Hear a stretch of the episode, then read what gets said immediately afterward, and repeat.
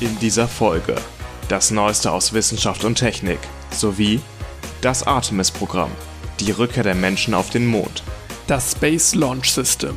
Wie weit darf Recycling gehen? Und, Aktuelles aus Studium und Studentenleben. Ladies and Gentlemen, herzlich willkommen zu 2 mit Potenzial.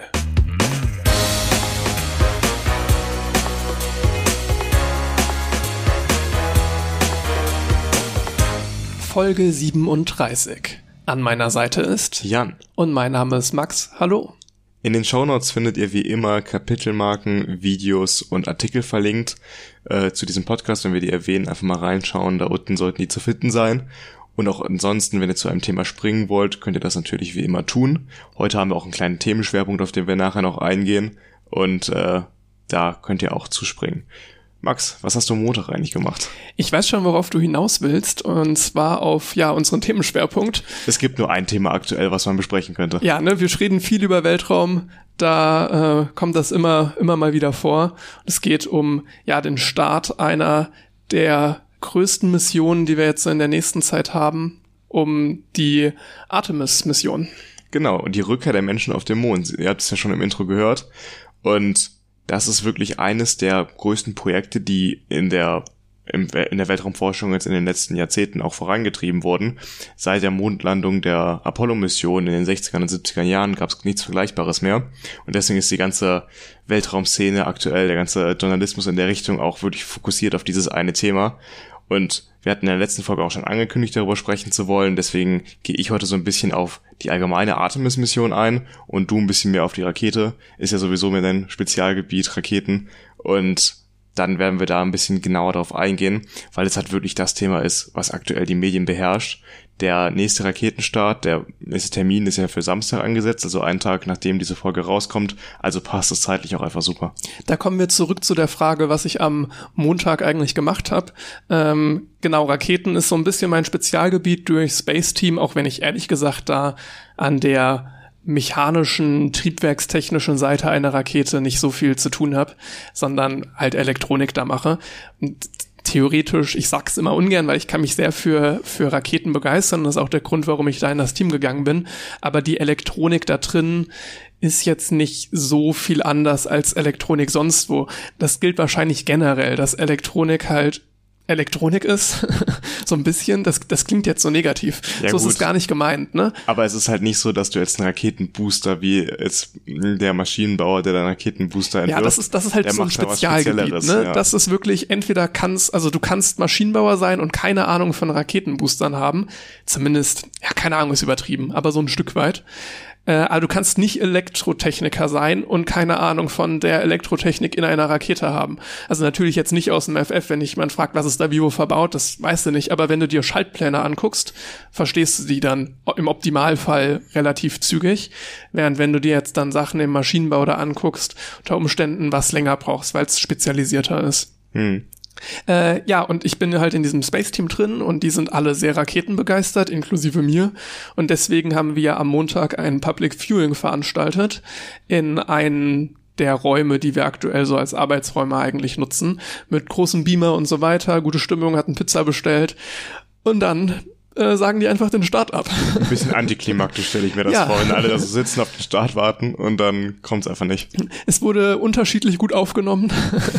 Für mich war es jetzt nicht so das Riesending, weil äh, ich war eh in dem Gebäude gerade unterwegs, andere Sachen für Space-Thema machen und bin dann halt einmal da in den Raum gegangen, als der Start sein sollte. Dann habe ich mitgekriegt, wurde abgebrochen und bin dann wieder wieder gegangen, äh, weiter weitermachen, wo ich aufgehört habe. Aber es gab schon Leute, die da ein bisschen frustrierter waren. Ja, ich meine, der nächste Starttermin ist wie gesagt nicht weit entfernt, schon diesen Samstag. Und auch als Alternative, falls es da nicht klappen sollte, ist, glaube ich, der nächste Montag danach angesetzt. Äh, gucken kann man das Ganze auf YouTube, auf dem offiziellen Kanal der NASA einfach. Die stellen einen Livestream zur Verfügung, um sich das anzuschauen. Ich weiß nicht, habt ihr das da auch geguckt? Äh, wir hatten die meiste Zeit den Livestream von Everyday Astronaut an.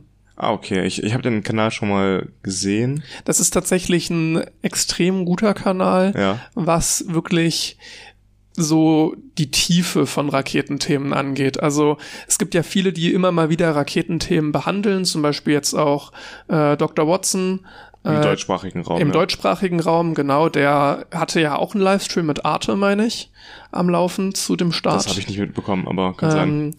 Und im englischsprachigen Raum ist so Everyday Astronaut äh, der Kanal, der halt wirklich dann anders als es jetzt Dr. Watson macht, nicht nur so wie Nachrichten auf eine Rakete eingeht, sondern der hat zum Beispiel auch ein Video, wo es allein um unterschiedliche Kühlungsmethoden äh, von Raketen geht und dann wirklich ins Detail 30 Minuten Video äh, schon sehr sehenswert eigentlich, wenn man wirklich detailliertes Wissen haben möchte. Und die Kühlung war jetzt auch das Problem bei der Rakete, nicht? Bei dem Start. Also nicht die Kühlung selbst, sondern ein Sensor, der die Kühlung überprüfen sollte.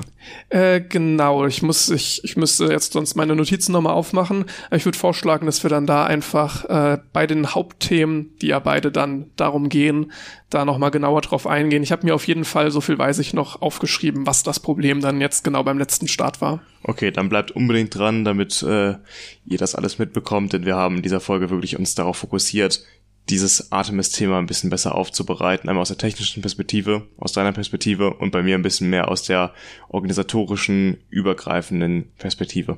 Trotzdem haben wir diese Folge Kurzmeldungen, äh, wie auch in den vorherigen Folgen. Also eigentlich ist es eine Standardfolge, nur dass wir uns bei den Weltraumthemen hatten wir nicht so viel Auswahl, da ging es halt wirklich viel und, um und wir haben jetzt auch zwei, gut, wir hatten schon häufiger zwei Weltraumhauptthemen, aber diesmal sind sie sogar thematisch sehr dicht beieinander. Ja. Ähm, noch was ganz anderes jetzt. Äh, man kommt mal wieder zum Wetter. Aktuell ist es ja doch wieder ein bisschen kühler geworden, finde ich ja ganz angenehm. Aber in den letzten Folgen haben wir uns immer wieder darüber beschwert, dass es so warm ist. Und passend zum warmen Wetter hatte ich einen sehr lustigen, ironischen Netzpolitik.org Artikel gefunden, den ich unbedingt mal verlinken werde in den Show Notes, den möchte ich unbedingt mal teilen, äh, wo es um Videoüberwachung im Schwimmbad ging. Also um KI, die erkennt, ob jemand ertrinkt oder nicht gerade. Und dieser Text ist einfach komplett von hinten, äh, von vorne nach hinten ironisch geschrieben und es ist einfach nichts ernst gemeint und das ist super lustig, wie der Autor darüber schreibt, wie toll doch Videoüberwachung im Schwimmbad ist und wie gut das doch funktioniert. Da sollte man mal ein Startup zu gründen, oder? Ja. gibt's, gibt's bestimmt schon. Äh, den Artikel werde ich mal verlinken, muss man sich unbedingt mal kurz angucken, die fünf Minuten, das lohnt sich, ähm, ist sehr witzig. Datenschutz auch wieder so ein Punkt, also das ist wieder so ein Fall, wo ich mir denke, Videoüberwachung schön und gut, aber muss das sein? Technisch, ja, umsetzbar kann man vielleicht so machen, aber nur weil man es kann, muss man das dann auch machen? Ich muss ja sagen, so retroperspektiv auf die letzte Folge zurückgeschaut, äh, dieses PIM-Eis-Thema ja. äh, ist jetzt natürlich nicht Videoüberwachung, aber ist so ein bisschen, was man mit diesen Daten anstellen kann oder angenommen, es gibt diese Daten, wie das enden kann. Wer die letzte Folge nicht gehört hat, PIM-Eis war so ein Service, so ein Tool, womit man, naja, Bilder, wo man Bilder auf biome biometrische Daten untersuchen kann und dann die passenden Gesichter findet, die es im Internet dazu schon gibt. Und ich echt im Nachhinein, es war wirklich das Thema, was mich so am meisten schockiert, betroffen hat, wo ich so am längsten irgendwie drüber nachdenken musste. Äh, das war schon krass. Also hatte ich sonst noch nie so beim Thema. Ist mir schon aufgefallen, dass mhm. das so ja, mich so ein bisschen erschüttert hat. Ich hatte ja durch Zufall, bevor du mir das Thema verraten hast, auch schon den Artikel dazu gelesen, weil es mich halt auch einfach interessiert hat. Ähm, es war auch ein Thema, was mich auf jeden Fall sehr getroffen hat. Unter anderem, wenn ich zurückdenke an Themen im Podcast, ähm, was mich auch getroffen hat, war das Thema Chatkontrolle.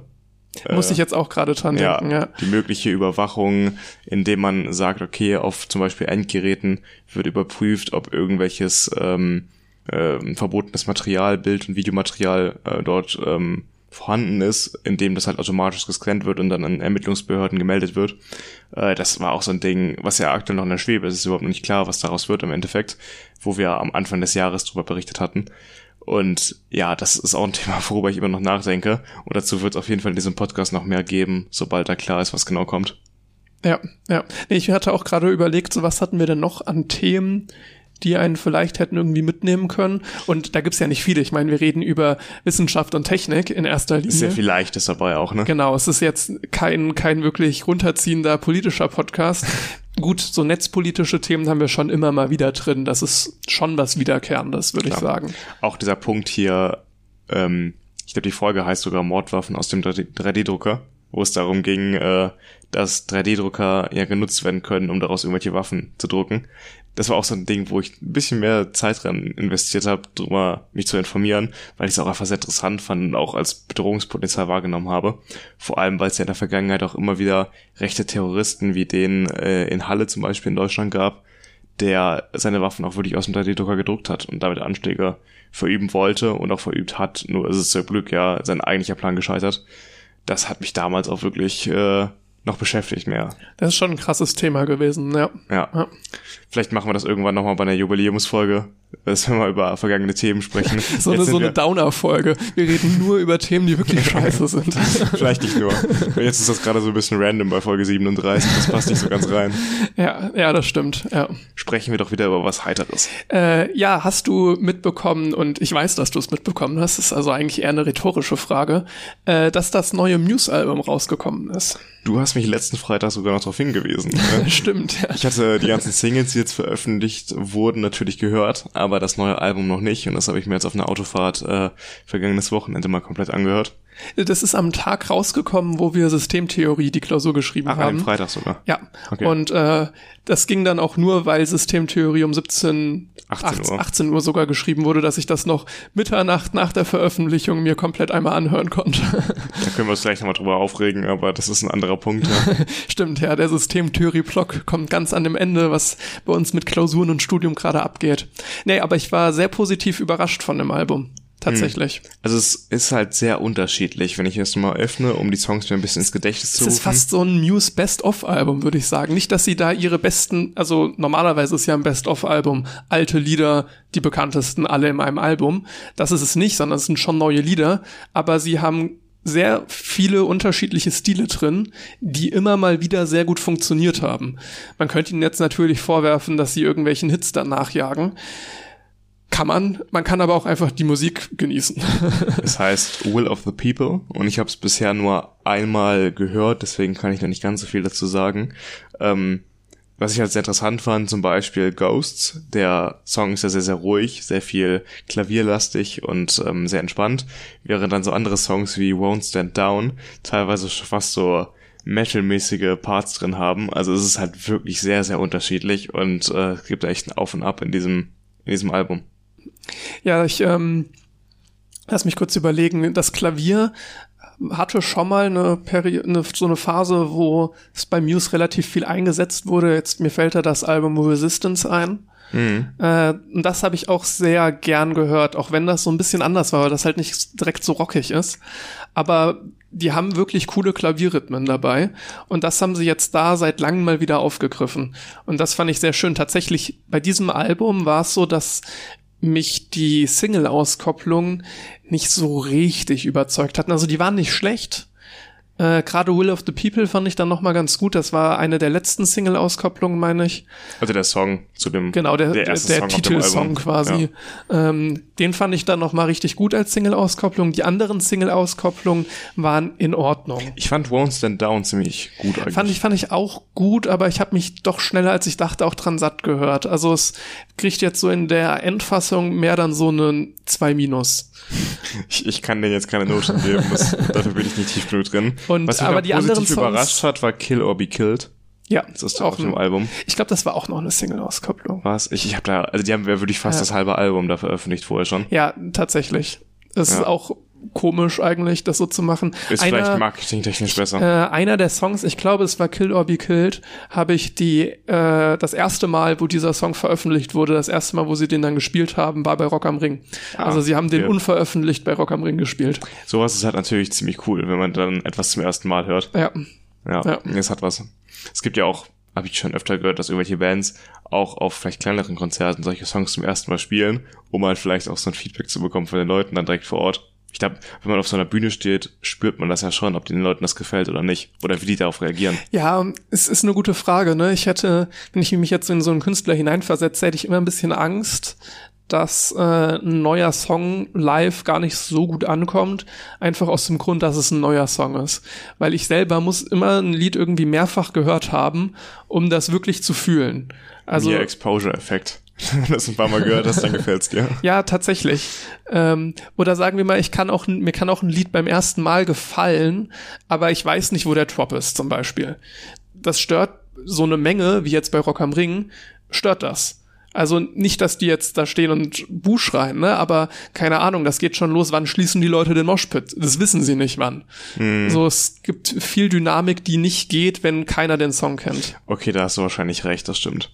An sich ist es aber, finde ich, so als Wertschätzung auch für die Leute, die da sind, so als Fans auch eigentlich ganz cool, den zuerst irgendwas zu präsentieren. Das auf Aber jeden Fall. Du hast auf jeden Fall recht, dass äh, das dann schwieriger ist, in der normalen Dynamik bei so einem Konzert dann äh, das zuzuhören. Ja, ja das ist richtig. Ja. Noch ein weiteres Album, ich weiß gar nicht genau, wann das rauskam, das habe ich nicht nachts nach der Veröffentlichung gehört, ist ein das neue Album von Hollywood Undead. Das heißt äh, Hotel California. Mhm. Im Hollywood Undead ist ja, keine, keine unbekannte Band, würde ich sagen, aber ich glaube trotzdem, dass sie einige nicht kennen, weil es schon also eine speziellere Richtung ist. Die bekanntesten Songs von denen haben auf Spotify, sehe ich gerade auch weit über 100 Millionen Aufrufe. Ja, also, also es, ist, es ist keine unbekannte Band. Ja. Das ist nicht so bekannt wie Muse, ne, aber schon eine bekannte Band und da hat mir das neue Album auch sehr, sehr gut gefallen. Ja, ich, ich bin da nicht ganz 100% mit warm geworden. Ich habe das Album jetzt im Gegensatz zu Muse nicht komplett durchgehört, weil ich mache das wirklich nur bei Sachen, die mir gefallen, bei Bands, die ich kenne schon länger. Ähm, hier habe ich dann halt einzelne Songs auch gehört von der Band, weil ich sie ja generell erst neu kennengelernt habe durch dich.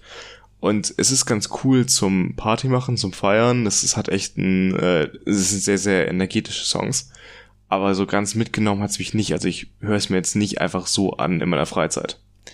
Ja, äh, habe ich jetzt tatsächlich schon gemacht beim neuen Album. Ansonsten war Hollywood Undead auch eher eine Band, die ich angemacht habe, wenn mein Handy an der Musikbox angeschlossen mhm. ist und also dafür ist es auf jeden Fall immer gut. Nicht, also, nicht wenn ich da, Kopfhörer Da kann sich hab, niemand ja. beschweren, ja, genau. wenn man das anmacht irgendwo. Jetzt beim neuen Album war es vielleicht auch wieder, weil ich die Lieder so zwei, dreimal gehört habe und dann nicht mehr ohne konnte, so ein bisschen. Mhm.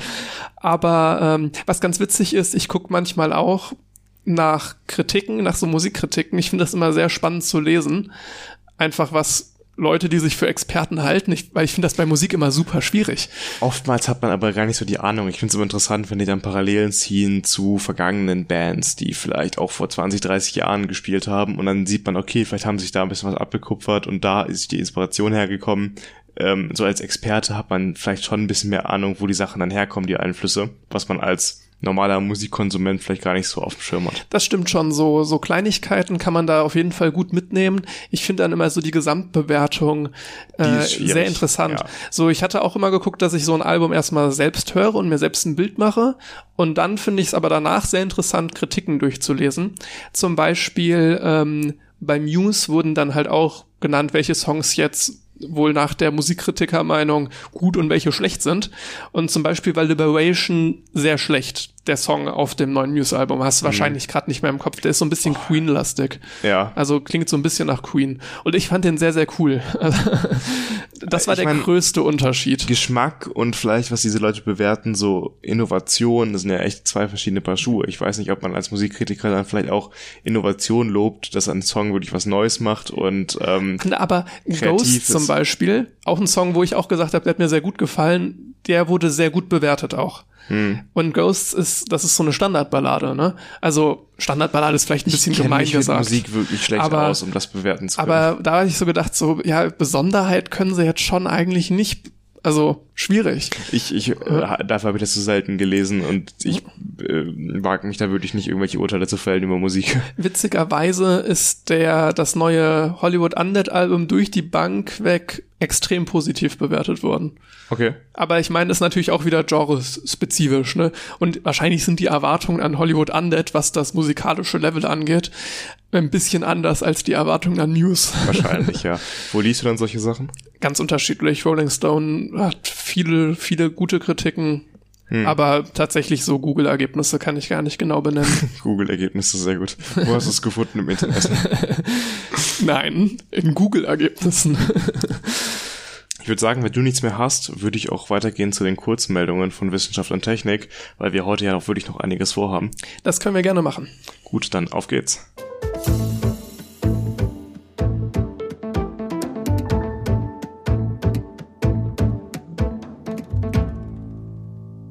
Meine erste Kurzmeldung kommt aus dem Bereich der Netzpolitik.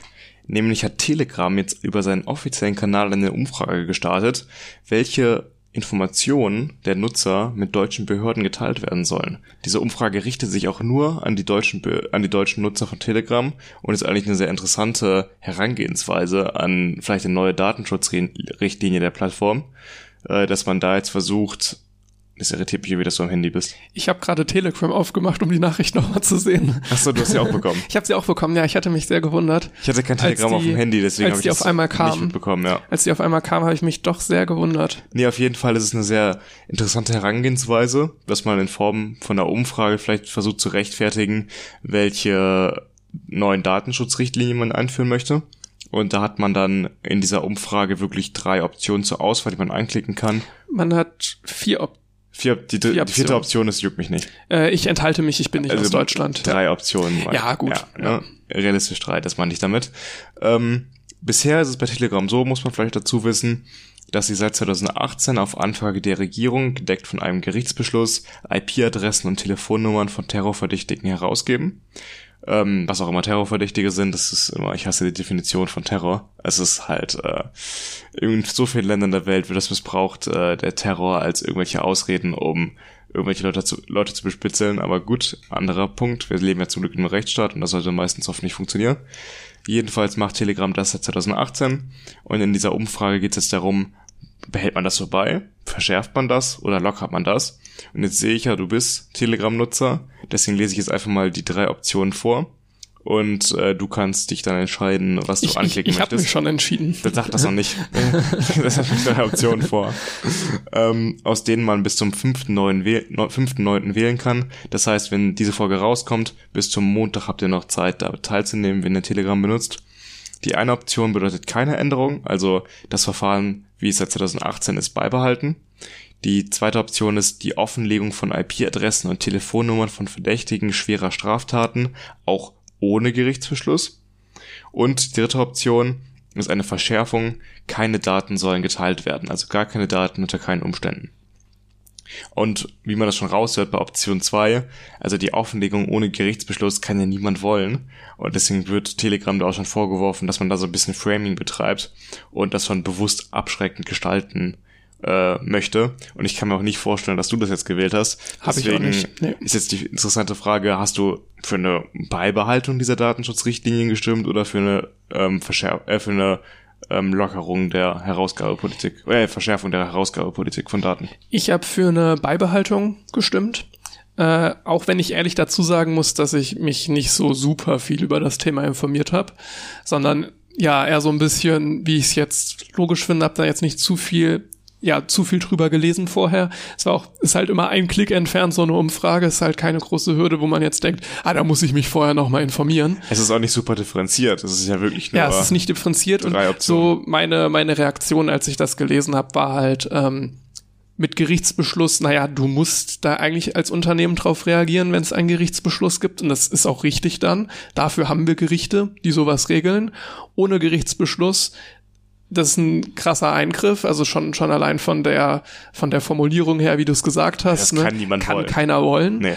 und keine Daten zu teilen. Naja, ich meine, wir haben Strafverfolgungsbehörden und wenn die in ihrem rechtlichen Rahmen mit Gerichtsbeschlüssen vorgehen, dann dürfen die von mir aus gerne ihre Arbeit machen. Wenn die anfangen halt ihre, ihre Macht zu missbrauchen, dann haben wir irgendwie ein Problem, aber das haben wir dann ohnehin. Also und dafür gibt's ja die Gerichte. Also mit Gerichtsbeschluss sehe ich kein Problem. Aber also, ja, hast du, hast du da eine andere Auffassung oder ich wollte erstmal fragen, würdest hast du das so unterschreiben? Den Zwischenstand wurde dir da eingeblendet? Ja. Äh, was schätzt du denn? ich hatte den auf, ähm, ich weiß nicht, ob es Heise oder Netzpolitik war, wo ich das gelesen habe, da von gestern oder vorgestern gesehen, wo glaube ich die Ah oh Gott, ich weiß nicht mehr, was vorne war, sag's einfach mal, ich habe es nicht mehr genau im Kopf. Äh, es sind aktuell 40 Prozent für eine Beibehaltung 36 Prozent sind dafür, keine Daten zu teilen. Auch also nicht, ein Kopf an Kopf rennen. Äh, sozusagen ja. ja. Auch wenn ich nicht weiß, wie viel sich da jetzt noch tun wird, weil es haben immerhin schon 1.894.674 Personen abgestimmt. Das ist schon eine Menge. Ich weiß gar nicht, wie viele Telegram-Nutzer es gibt. Aber das ist schon weiß ich auch nicht, ne? einiges. Und äh, noch zu guter Letzt 36 Prozent ähm, äh, ach, 36 Prozent hatte ich gerade schon, 20 Prozent sind dafür, dass man auch ohne Gerichtsbeschluss alle Daten rausgibt. Auch erstaunlich Weirde- viele. weirde 20%. Weirde 20 Prozent, ja, gebe ich dir recht. Also es ist, ja, oftmals ist dieses Triggerwort für manche Leute dann schwere Straftaten. Ja, okay, wenn jemand unter Verdacht steht, jemanden ermordet zu haben, sollte man natürlich alles tun, um die Person zu ermitteln. Aber dann gibt's halt auch einen Gerichtsbeschluss. ne? Ja, sollte es eigentlich dafür geben dann. Ähm, ja, also ich wollte jetzt darauf noch ein bisschen kurz eingehen. Ähm, Telegram wird das wohl nicht umsonst machen, diese Umfrage, sondern weil sie wahrscheinlich planen, ihre Datenschutzrichtlinien dahingehend anzupassen und wollen sich da eine Legitimation vielleicht von den Nutzern holen. Ähm, bei Signal oder Threema, nur um zum Vergleich, werden heute schon keine Daten bis wenige Daten erhoben, die halt weitergegeben werden können, im Zweifel einer Anfrage, weil im Fall einer Anfrage, weil genau wie du sagst, wenn ein Gericht das beschließt und da so einen Beschluss äh, fasst, dann muss ein Unternehmen das auch herausgeben. Ob es dann auch wirklich tut, weil es vielleicht in einem anderen Land außerhalb der Gerichtsbarkeit Deutschland sitzt, ist eine andere Sache, aber eigentlich muss es das tun. Und ähm, Signal und Threema schü- schützen sich quasi davor, indem sie diese Daten erst gar nicht erfassen, wie IP-Adressen oder Telefonnummern. Äh, bei Signal zum Beispiel kann auf Anfrage der Behörde nur herausgegeben werden, wann ein Account erstellt wurde und wann dieser zuletzt benutzt wurde. Das ist alles, was Signal überhaupt herausgeben kann, weil sie gar nicht mehr speichern. Und da hatte netzpolitik.org auch die Vermutung angestellt, dass äh, Signal, äh, nicht Signal, sondern äh, Telegram vielleicht in Zukunft ihre Datensammelstruktur umbauen wird dahingehend, dass sie auch nur noch sehr wenige Daten speichern, um halt nichts mehr herausgeben zu können und deswegen auch nicht mehr dazu gezwungen werden können. Und dann ist natürlich die Frage, sollte das so sein oder sollte das nicht so sein? Ich finde eigentlich persönlich, wo du mich gerade schon gefragt hast, dass das bei Signal der Ansatz sehr sympathisch ist, dass man nichts herausgibt. Das Ganze ist ja auch ein Open Source Projekt. Ich habe auch selbst Signal auf dem Handy und benutze es zum Beispiel für die Familiengruppe. Die ist komplett umgezogen bei uns von WhatsApp zu Signal. Und dass da ein Staat gar keinen Zugriff auf meine persönlichen Daten, auf meine Metadaten hat, weil das Unternehmen das halt gar nicht veröffentlicht, äh, gar nicht speichert und deswegen auch gar nicht veröffentlichen kann, finde ich einen ganz guten Ansatz. Äh, Würde ich dir recht geben, ne? aber das ist halt ein Stück weit eine andere Frage. Weil ich würde auch immer sagen, desto weniger Daten erhoben werden, desto besser. Grundsätzlich eigentlich. Jetzt bei solchen, bei solchen Anwendungen in dem Bereich. Allerdings, ne, irgendwelche Daten wird es wahrscheinlich immer geben, wenn vielleicht dann auch nicht sonderlich aussagekräftige, aber wenn dann halt ein Gerichtsbeschluss kommt, dann musst du die halt auch rausgeben. Das ist ja quasi die Frage, die sie mir hier gestellt haben in dieser Umfrage, ist, sollen wir uns an Gesetze halten? Ja oder nein? Oder sollen wir noch halt diese Option mit alles offenlegen? Ne? Äh, die mal außen vor gelassen, war sonst die Frage, Gesetze halten, ja oder nein? Und nicht die Frage, wollt ihr, dass wir mehr Daten sammeln oder weniger Daten Okay, sammeln? da ist die Frage dahingehend anders formuliert. Das stimmt. Also ich finde es sympathischer, als zu sagen, okay, wir sammeln einfach weniger Daten und können die dann dementsprechend auch bei dem Gerichtsbeschluss nicht mehr herausgeben, dass sie sich natürlich an geltendes Recht halten müssen. Das finde ich genauso richtig wie du, auf jeden Fall. Das heißt aber, wenn Sie diese Umfrage tatsächlich nutzen, um so eine Umstrukturierung zu rechtfertigen, dann wäre es eigentlich falsch. Ne? Also eigentlich haben Sie eine andere Frage gestellt, die damit nicht im Zusammenhang Das steht. stimmt, so ganz passt diese Frage nicht auf diesen Anwendungsfall zu sagen, okay, wir strukturieren unsere Datenspeicherrichtlinien um. Das stimmt. Es geht ja nur wirklich jetzt um die Datenherausgabe von den Daten, die man hat.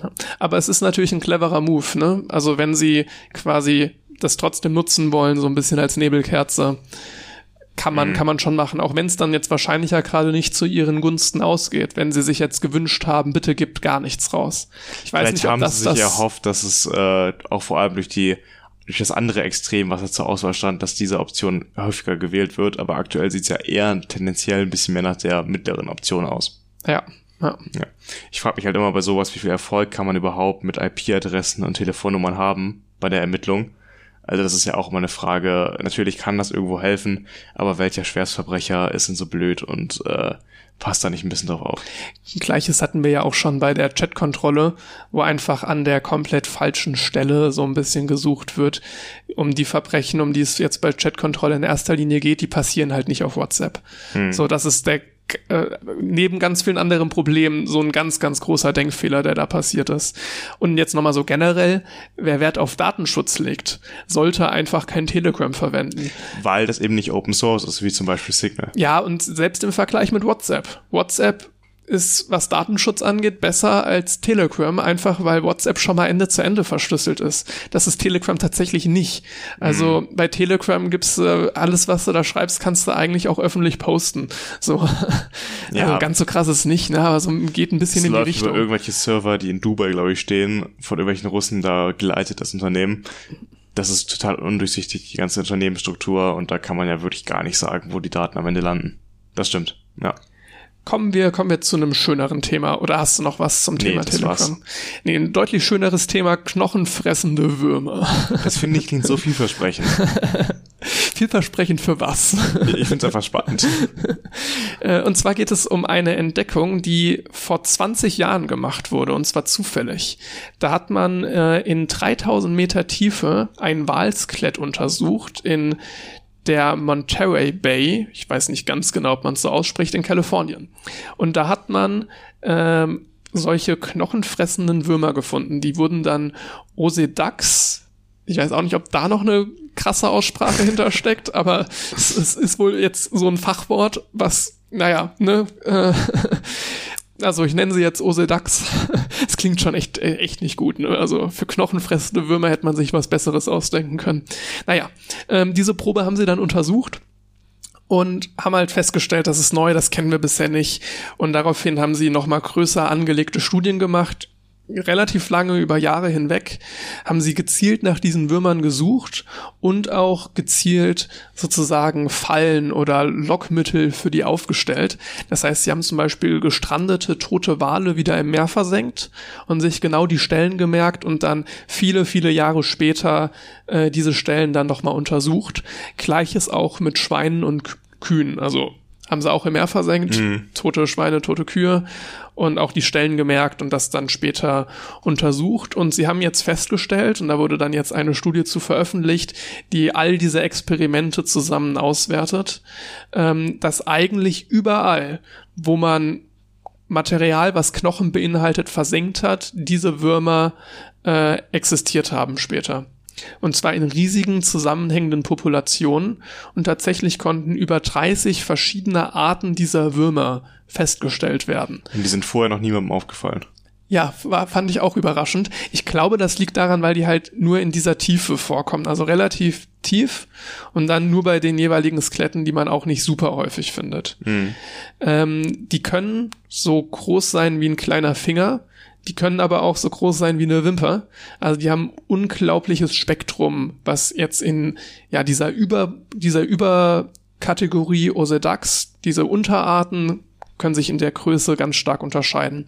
Und die produzieren Säure und ätzen damit dann Löcher in die Knochen und konsumieren die Knochen dabei. Ja, ich meine, am Meeresgrund, was meintest du gerade in 3000 Metern Tiefe, gibt es wahrscheinlich einfach nicht viel Nahrung und dann haben die sich da genau eine Nische herausgesucht, in der sie halt existieren können.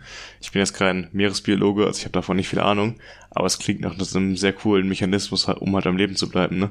Ja, und die, also die, die haben das auch insofern ganz gut hingekriegt, weil die gibt es seit der Kreidezeit. Oh, ja, also okay. schon, also, schon was länger. Was ganz ich meine, da unten stört die auch nicht so viel. Was soll Ja, an da kommt Naturkatastrophen kommen, was sie halt umbringt? Nur so der Mensch kann da jetzt was machen. Ja, gut, aber ansonsten Äh, Erderwärmung, wenn das Wasser dann ein, zwei Grad wärmer wird, dann so ein bisschen versauern noch. Dann. Am Arsch, ja. Das kann passieren, natürlich. Was ganz witzig ist, wo du meintest, die hat vorher noch keiner gefunden. Dazu quasi, man hat immer noch nicht die Larven gefunden von diesen Würmern. Okay, also die existieren einfach so vor sich hin bisher. Ja, also man hat bisher keine Larven gefunden, obwohl man davon ausgeht, dass sie halt Larven. Ist aber auch schwer zu suchen in 3000 Metern Tiefe. Also da muss ja, Ja. echt schweres Gerät runterbringen in Form von U-Booten, äh, um da irgendwas vielleicht herauszufinden. Aber das heißt, wenn du das nächste Mal auf einem kleinen Tauchgang bist und so ein kleiner fingergroßer Wurm anfängt, sich in deinen Knochen zu beißen, dann Ich weiß weißt du, Bescheid. ein Osedax. Gutes Wissen. ja. Wo wir gerade schon kurz beim Klimawandel waren, es gab eine neue Studie von einem internationalen Forscherteam, welche jetzt im Fachmagazin Nature Climate Change veröffentlicht wurde. Und die haben berechnet, dass der Meeresspiegelanstieg mindestens 27 Zentimeter betragen wird. Jetzt haben wir wenigstens schon mal eine Zahl. Und das gilt, auch wenn wir jetzt sofort aufhören, Treibhausgase zu ähm, freizusetzen, wird der Meeresspiegel um mindestens 27 Zentimeter wahrscheinlich mehr steigen. Jetzt fragst du dich, wie ist man auf, man auf diese Zahl gekommen? Äh, diese Zahl rührt alleine daher, wie viel Eis sicher noch vom Eisschild in Grönland abschmelzen wird. Nämlich, äh, wenn die Erderwärmung jetzt mit dem Verhalten des CO2 so weitergeht, wie sie das aktuell tut in der Rate. Und das werden in den kommenden Jahrzehnten etwa 110 Billiarden Tonnen Eis sein, die abschmelzen werden. Ich finde diese Zahl das so ist nicht vorstellbar, ne? Das, ne? Ist, das ist unglaublich, wie viel. Sag, sag noch mal bitte. 110 Billiarden Tonnen. Boah, krass. Es sind ja sonst so Größenordnungen, die wir eigentlich nur aus unseren Weltraumthemen kennen. Ne? Ja. Und wenn du dir dann vorstellst, ähm, auf der ganzen Welt hast du einen Meeresspiegelanstieg von 27 Zentimetern, da muss das ja auch so viel Eis sein. Mhm. Weil, guck dir die Weltmeere an, die Erde ist zu zwei Dritteln mit Wasser bedeckt. Damit da so viel Wasser da drauf kommt, muss es ja auch eine Menge Eis sein, was da vorher abgeschmolzen ist. Ja, das so, ich meine schon von einer Million zu einer Milliarde ist ja ein riesiger Unterschied, Ja, den man 1000 sich, Millionen, ja. die man, den man sich kaum vorstellen kann. Ne? Da gibt's ja diese schönen Videos mit den Reiskörnern, kennen, kennen wir wahrscheinlich Mhm. alle. Aber jetzt nochmal mit der Dimension, ähm, ja, Das ist Wahnsinn. Auf, jeden, heftig. auf jeden Fall. Und ähm, das ist ja wirklich nur das, was mindestens abschmelzen wird, anhand von Klimamodellen, die man jetzt gerade neu ähm, aufgestellt hat und damit simuliert hat. Und da wird dann noch einiges dazukommen. Wir sind ja lange nicht da, dass wir jetzt aufhören würden, Treibhausgase freizusetzen. Und es könnte noch sein, dass solche Kipppunkte hinzukommen, die das Ganze noch weiter verschärfen. Also das ist ja alles nicht mit drinne. Das ist nur das, was das CO2, was wir bisher ausgestoßen haben, äh, anrichtet in der Atmosphäre. Ähm, genau.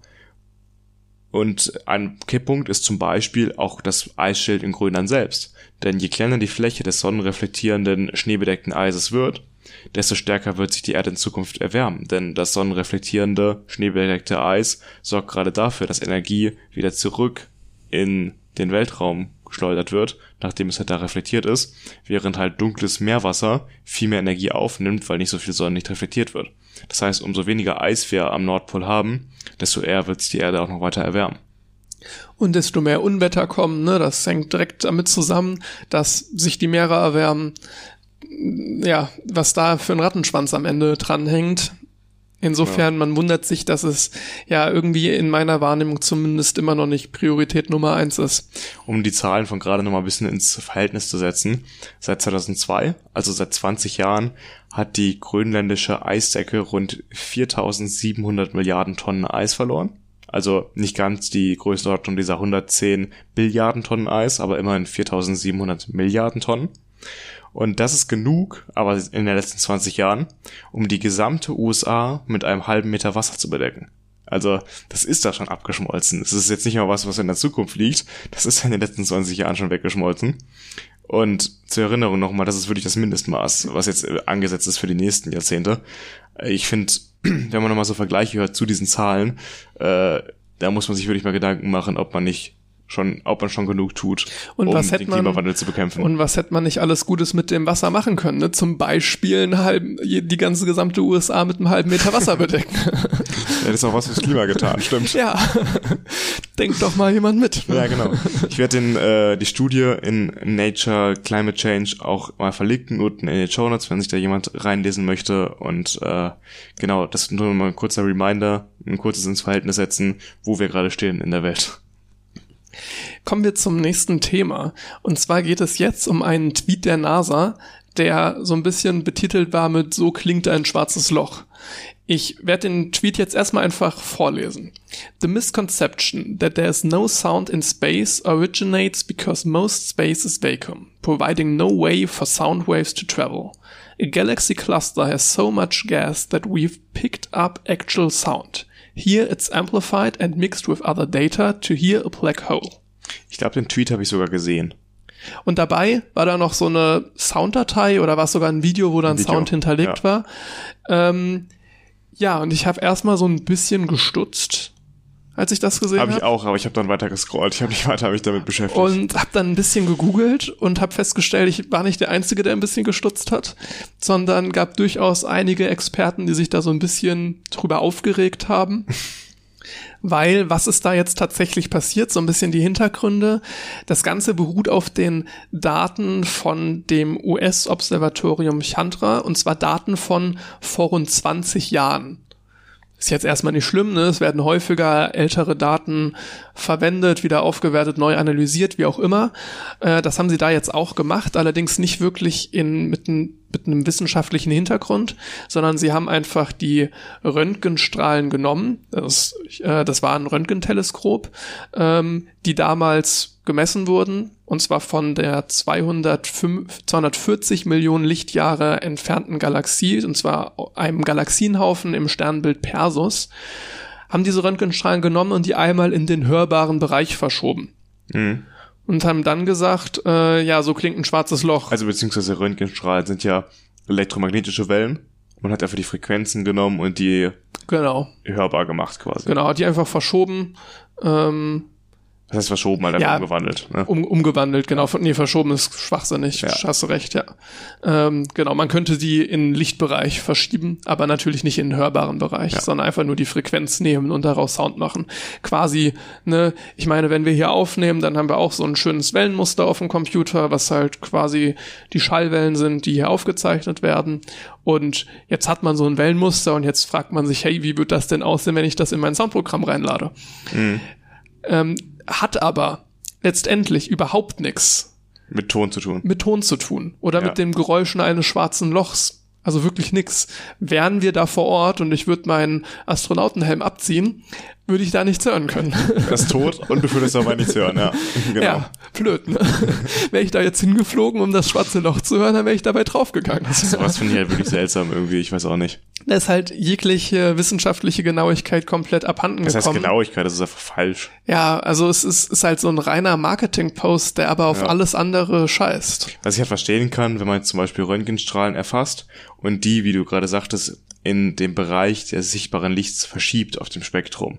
Das kann ich verstehen, weil unser menschliches Auge ist halt nun mal so eingeschränkt, dass wir nur sehr einen sehr kleinen Bereich an Wellenlängen wirklich sehen können vom magnetischen Spektrum. Und wenn man das quasi sichtbar macht, finde ich das eine ganz nette Sache aber man muss sich ja bewusst sein, in echt sieht man da nichts mit dem Auge. Das ist halt wirklich auch die ganzen schönen Fotografien, die man oftmals aus dem Weltall hat. So bunt und so. Oder die sind bearbeitet. Die, die, genau, die sind Natürlich.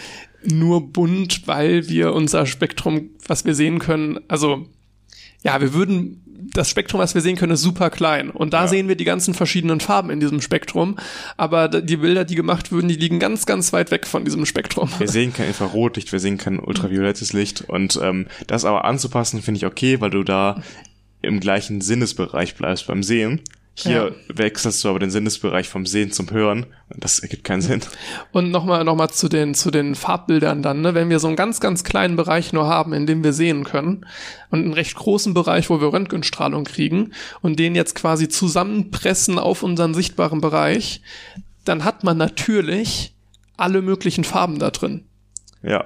So, das ist quasi die Folge davon, weil wir das ja genau passend quasi für unseren sichtbaren Bereich machen. Natürlich hat man dann eine Farbe deutlich mehr, einfach weil man auch manche Frequenzen ursprünglich deutlich mehr hatte. Aber man fängt halt bei Blau an und gibt es Rot. Ja, Genau. Man, man hätte die natürlich auch noch weiter zusammenpressen können, dann hätten wir kein Rot mehr drin gehabt. Dann hätten wir alles grün äh, Abstufungen. Ja. ja. Ne, das wäre auch gegangen. Sähe nicht so schön aus, deswegen macht man das nicht. Aber ja. und nutzt auch nicht unsere maximalen Kapazitäten. Es ist natürlich auch sinnvoll, wenn wir einen Bereich sehen, ähm, den, der eigentlich viel, viel größer ist, den auch mit maximalen Kapazitäten unseres, unserer Sehleistung dann auch wahrzunehmen, logischerweise. Dann sehen wir halt alle Frequenzen. Differenzierter einfach, ja, ja. Nee, es stimmt, das muss einem halt nur bewusst sein, wenn man sich solche Sachen anguckt. Klar, aber das ergibt in diesem speziellen Fall wirklich keinen Sinn. Fliegt nicht in den Weltraum wegen der schönen vielen Farben. Nee, und auch nicht wegen der schönen Sounds von schwarzen Löchern. ja. Ihr werdet enttäuscht. Reisetipps. Reisetipps von uns, ja, auf jeden Fall. Wo wir gerade schon im Weltall sind, bleiben wir da, aber gehen wieder ein bisschen zurück in die Erdumlaufbahn. Da befinden sich nämlich sehr viele Satelliten. Die hat ein gewisser Herr namens Elon Musk da hochgeschossen. Nicht persönlich, aber seine Ingenieure, aber er kriegt den ganzen Credit dafür. Ich meine, warum auch immer, aber natürlich. Und dieses Satellitennetzwerk, diese Megakonstellation namens Starlink, die kann man heute schon nutzen, indem man so eine Antenne, die speziell dafür entwickelt wurde, aufbaut und dann das Internet, das diese Satelliten zur Verfügung stellen, nutzt auf der Erde und damit auch irgendwo, wo es eigentlich keine Internetanbindung gibt, die äh, nutzen kann.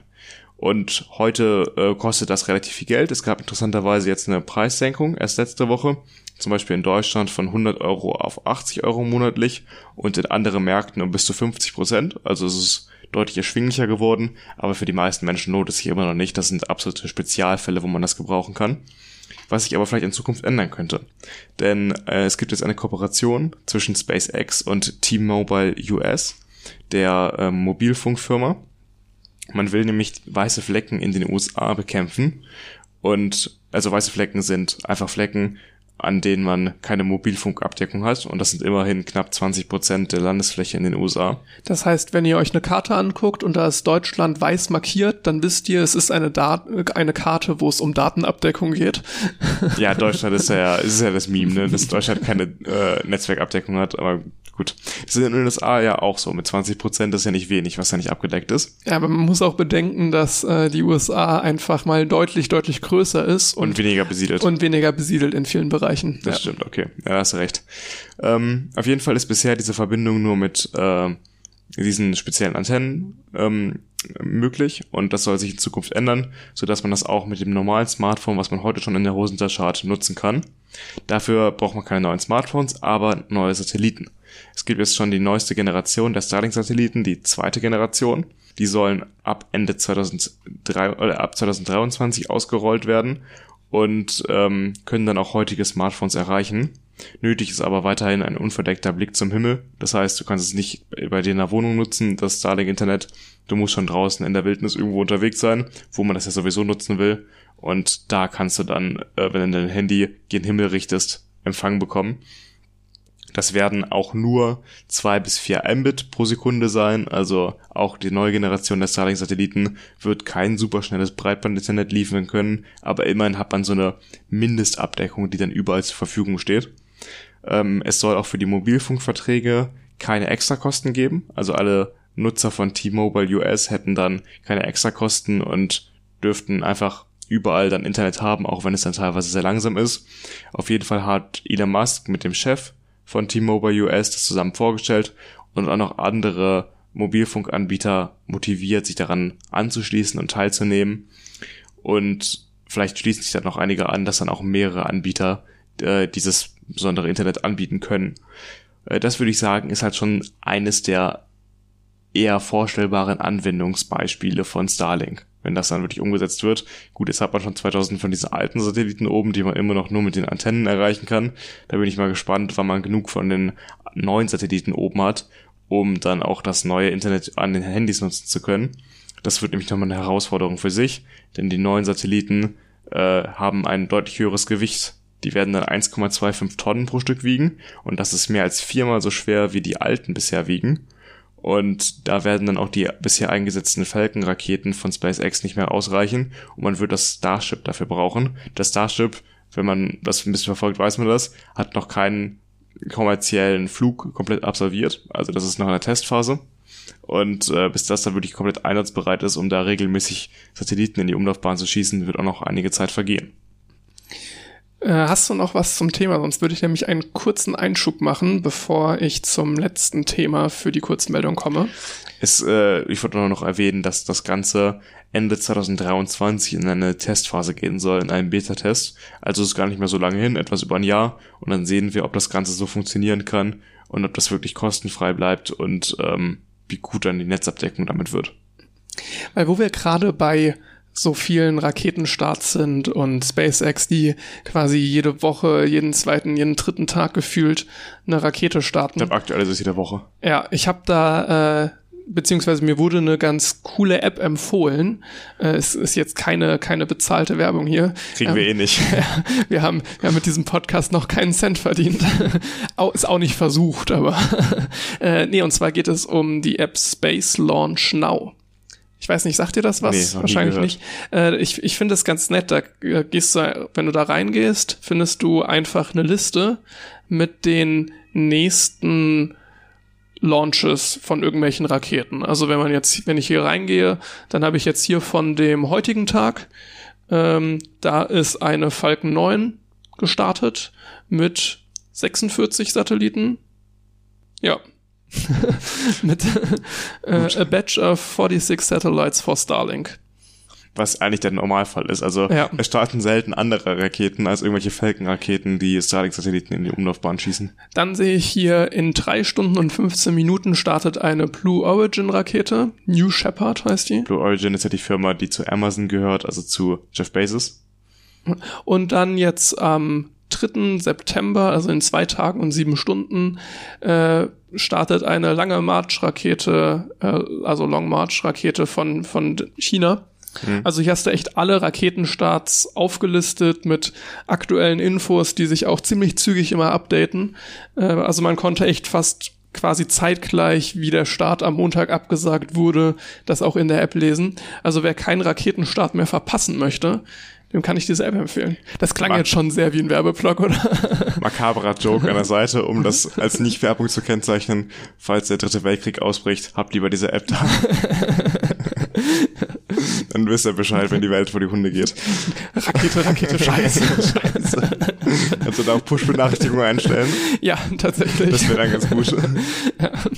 Nee, also, ähm, das ist eine sehr coole App. Ich glaube, ich werde mir die runterladen, einfach um ein bisschen nerdig zu sein. Noch ein Ja, bisschen mehr. ja, und äh, sowas, was du sonst eigentlich nicht machst, ne? Bei so einem Scheißegal-Start wie 46 oder waren es 49, äh, Starlink-Satelliten, was Star- jede Woche vorkommt. Ja, genau. So, aber da war es dann tatsächlich jetzt mal so, ich habe halt zufällig gerade reingeklickt, gesehen, ach, das ist in zehn Minuten, bin dann in zehn Minuten auf einen auf einen Livestream gegangen, äh, ist dann quasi in dem Moment gestartet und ich habe so einen Start gesehen, eine Minute verschwendet und war trotzdem so ein ganz cooles Erlebnis zu wissen, das ist gerade live und die startet jetzt gerade, auch wenn es jetzt nichts Besonderes ist.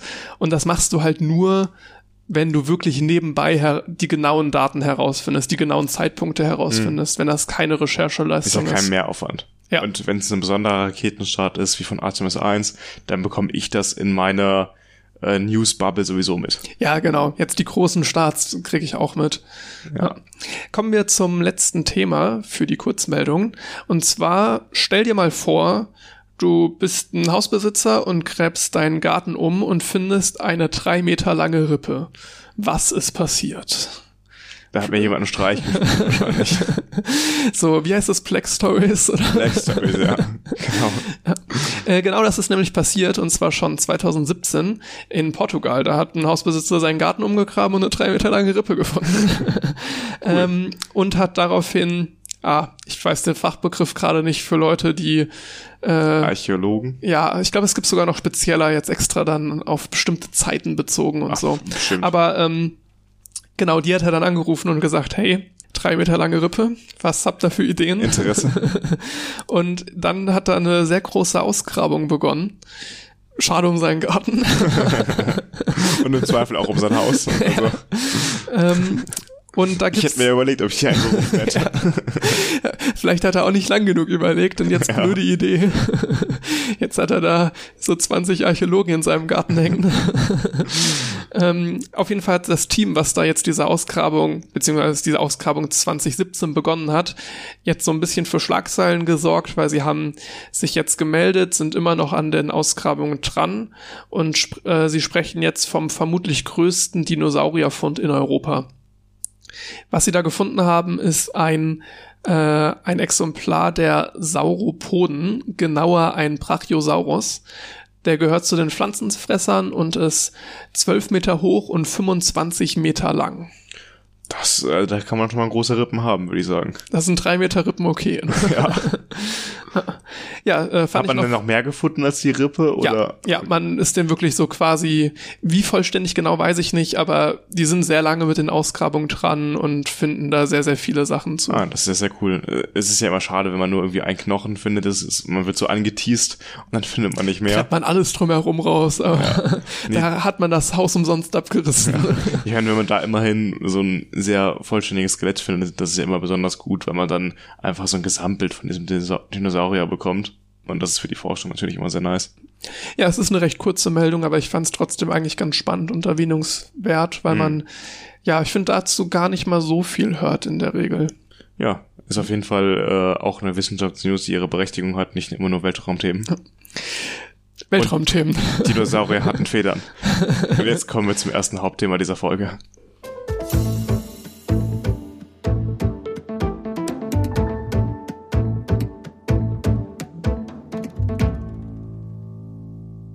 Beiden Hauptthemen sind jetzt ja keine Überraschung mehr. Wir haben das ja schon angeteasert. Es geht um Artemis und das SLS, also das Space Launch System. Das wird jetzt gleich so aussehen, dass euch Jan erstmal etwas zu Artemis generell erzählt, also mehr so die wissenschaftlichen Ziele, was ist eigentlich geplant, was ist auch technisch geplant. Und danach gehe ich ein bisschen auf das Space Launch System ein, also auf die Rakete, die uns am Ende dann wieder zum Mond bringen soll. Und zu guter Letzt schauen wir nochmal auf den vergangenen versuchten Start, beziehungsweise dann auf den letztendlich verschobenen Start. Ja, Artemis ist, wie wir schon gesagt haben, das prägende äh, Projekt der 20er Jahre, vor allem der NASA. Und auch die ESA und die japanische und kanadische Raumfahrtagentur sind daran beteiligt. Und das ultimative Ziel ist, uns Menschen wieder auf den Mond zu bringen. Das letzte Mal ist nämlich schon ein bisschen her. Das war Apollo 17 1972, also auch schon 50 Jahre her, dass Menschen zum letzten Mal auf dem Mond waren. Finde ich eine wahnsinnig lange Zeit. Das ist ja eine komplett andere Generation, die damals daran mitgearbeitet hat. Tatsächlich hat das so ich, ich, wenn ich manchmal diese, diese Bilder von Apollo-Missionen sehe, dann, ich, ich weiß nicht, ob man das irgendwie nachvollziehen kann, aber so eine Nostalgie für etwas, was man eigentlich nicht erlebt hat. Also so eine ja, okay. Vorstellung mhm. von etwas, wie es hätte sein müssen oder wie es gewesen wäre, wenn man da schon auf der Welt wäre. Mhm. Aber man war es nicht. Aber trotzdem hat man eine gewisse Vorstellung davon, wie man denkt, dass es wäre. Selbst unsere Eltern waren da ja noch sehr klein und haben das gar nicht so wirklich mitbekommen. Das ist ja wirklich eher unsere Großelterngeneration, die das erlebt hat. Das muss man sich mal auch mal vorstellen, ne? Das ist ja schon ewig. Stimmt, habe ich so gar nicht drüber nachgedacht tatsächlich. Aber ja. hast du recht. Ja. ja. Jetzt ist auch die dritte Staffel von For All Mankind rausgekommen. Ich hatte die Serie auch schon mal hier erwähnt äh, wo ein bisschen die alternative Zeitlinie aufgemacht wird, dass die Russen, also die Sowjets zum auf dem Mond waren und dann das Space Race einfach weitergeht und nicht aufhört nach der Mondlandung, ist äh, eine sehr interessante Serie und ich freue mich jetzt auch schon auf die dritte Staffel. Gibt's leider nur bei Apple TV Plus, aber dafür lohnt sich das einmal wieder für einen Monat zu kaufen. Aber erst nach den Klausuren. Bleiben wir jetzt mal beim Thema. Ähm, äh, genau. Diesmal werden neben der äh, NASA und der europäischen, japanischen und kanadischen Raumfahrtagentur auch private Firmen eine größere Rolle spielen. Wir hatten eben schon im anderen Kontext SpaceX erwähnt für Starlink und auch hier wird eine Firma wie SpaceX Teile zur Verfügung stellen oder ganze Raumkapseln, wie zum Beispiel die Landefähre, mit der dann Menschen auf dem Mond landen sollen, wird dann von SpaceX gebaut. Und das zieht sich durch dieses Projekt durch, dass viel outgesourced wird. Die NASA macht auch Dinge selbst, das hören wir gleich noch bei der Rakete, bei dem SLS. Aber es wird halt auch viel diesmal abgegeben an private Raumfahrtunternehmen, die es ja so in den 60ern und 70er Jahren noch gar nicht gab. Das ist ja heute 50 Jahre später ganz anders. Artemis wurde formal 2017 von Trump ins Leben gerufen und dem haben wir auch zu verdanken, dass es diesen engen Zeitplan gibt. Mich hat das auch überrascht, dass wir jetzt schon so bald wieder zurückkehren auf den Mond, dass es ja jetzt quasi schon wieder anfängt. Und man vermutet so ein bisschen, dass Trump das 2017 in die Wege geleitet hat, damit das irgendwann noch in seiner Amtszeit, also vorausgesetzt er wäre wiedergewählt worden, passiert, um sich halt auf die Fahnen schreiben zu können, cool, ich habe uns wieder auf den Mond gebracht, äh, make America great again und so weiter. Weil der Mars war in diesen acht Jahren wohl ein bisschen zu weit weg, um das zu erreichen. Und da dachte sich, okay, dann verschiebe ich mal den Fokus auf den Mond. Und ich finde es auch wieder befremdlich, dass ein US-Präsident da so viel Macht drüber hat das zu entscheiden, die Zielsetzung, sollten doch eigentlich lieber die Experten machen, die davon wirklich Ahnung haben. Auch ist nicht nur Trump gewesen, auch Obama vorher und andere Präsidenten haben halt ihre ganz eigenen Ziele dann, die auch politisch motiviert waren, der NASA aufgedrückt. Und deswegen muss die NASA sich ständig immer umorientieren, andere, ihr Budget anders einteilen. Und das ist eigentlich nicht gut, wenn das irgendwelche politischen Kräfte entscheiden, finde ich persönlich. Aber es ist ja doch überraschend, dass wir etwas aus der Amtszeit von Donald Trump ziehen können, wo wir uns jetzt drüber freuen. Wer hätte das gedacht? ich meine, schön ist es schon, dass da ein bisschen Tempo reinkommt, das will ich gar nicht abstreiten. Also in dem Sinne, ja, ne, hat der Egoismus von Trump da vielleicht doch geholfen, mal zur Abwechslung. Ja. Ich meine, es gibt ja auch viele, die da was anderes sagen würden, aber das ist wieder so eine Debatte mit Geldausgaben in der Raumfahrt, die wir jetzt hier nicht führen wollen. Darüber haben wir auch schon öfter in diesem Podcast gesprochen. Ähm, ja, das Ziel ist diesmal im Gegensatz zum ersten Mal, wo wir auf den Mond geflogen sind, nicht nur ein kurzer Besuch, um zu zeigen, jo, wir können's. Diesmal geht es darum, eine nachhaltige Präsenz auf dem Mond aufzubauen. So betitelt das zumindest die NASA selbst. Und das soll auch den Weg für die Erkundung des Mars ebnen, dass man jetzt auf dem Mond Erfahrungen sammelt und die dann nachher auf dem Mars anwenden kann, wenn dann mal Menschen dahin fliegen. Ich glaube, Elon Musk hatte ja mal vor zehn Jahren gesagt, dass er in den 20er Jahren Menschen auf den Mars bringen wird. Das wird nicht passieren, das können wir jetzt relativ sicher sagen. Aber in den 20er Jahren wird zumindest die Rückkehr zum Mond anstehen und äh, das wird uns dann wahrscheinlich helfen, um auf den Mars auch fliegen zu können und nicht da eine nachhaltige Präsenz sofort aufzubauen, aber zumindest diesen ersten Besuch, den wir dem Mond in den 60ern abgestattet haben, dann auf dem Mars zu machen. Kommen wir zum nächsten Unterpunkt. Ähm, und der ist, warum will die NASA überhaupt zurück auf den Mond und was machen wir dann dort, wenn wir dann da sind? Weil eine Fahne hingesteckt haben wir schon. Wir haben der gehört uns doch schon. Mondgestein haben wir eingesammelt und äh, was, was, was machen wir jetzt, wenn wir dahin zurückkehren? Und das Ziel hat sich halt diesmal ein bisschen verschoben. Was ich gerade schon gesagt hatte, äh, die, äh, die Zielsetzung ist eben diese langfristige Präsenz vor Ort. Und das soll zum einen mit dem Lunar Orbital Gateway und dem Artemis Base Camp erreicht werden. Das Lunar Orbital Gateway, was der Name schon sagt, soll eine, ein Satellit sein, eine Raumstation, die ständig um den Mond kreist in einem Orbit und Astronauten beherbergen kann. Und das Artemis Base Camp soll wirklich auf dem, auf der Mondoberfläche eine Möglichkeit sein für Astronauten, um längere Zeiten auf dem Mond zu verbringen und nicht immer in dieser engen Landefähre, mit der sie auf dem Mond gelandet sind, übernachten zu müssen, wie das ja auch schon die Apollo-Astronauten getan haben. Ich finde, so ein Gateway hat immer was super Futuristisches. Es klingt futuristisch. Ja, und irgendwie jetzt auch so vom, vom Look her, weißt du, so dockst dann da an, um dann runter zum Mond. Irgendwie mhm. hat das schon, ja, ja, wirklich was Science-Fiction-mäßiges. Auf jeden Fall. Da war so ein bisschen in der Kritik, braucht es das wirklich? Kann man nicht einfach direkt zum Mond fliegen? Warum muss man das über ein Gateway machen? Wegen, weil alles cool ist, weil alles Science-Fiction. Cool ja. Da gab es auch prominente Stimmen, ehemalige Astronauten, die da gesagt haben, äh, das kritisiert haben und gefragt haben, ob man das wirklich braucht. Und die Frage ist sicherlich berechtigt ähm, wie viel ist, äh, darauf gehst du ja gleich nochmal ein, auch mit der Rakete, dass da nicht immer alles rund lief bei der NASA in der Planung und ähm, dass da auch viel Geld bei Reibungsverlusten draufgegangen ist. Auf jeden Fall dient das zur Verwirklichung eines festen Stützpunkts der Menschheit auf dem Mond und das auch als möglicher Ausgangspunkt, um Mars-Missionen auch vom Mond aus zu starten. Weil natürlich der Mond hat weniger Anziehungskraft und da, von da Raketen zu starten ist einfacher als von der Erde.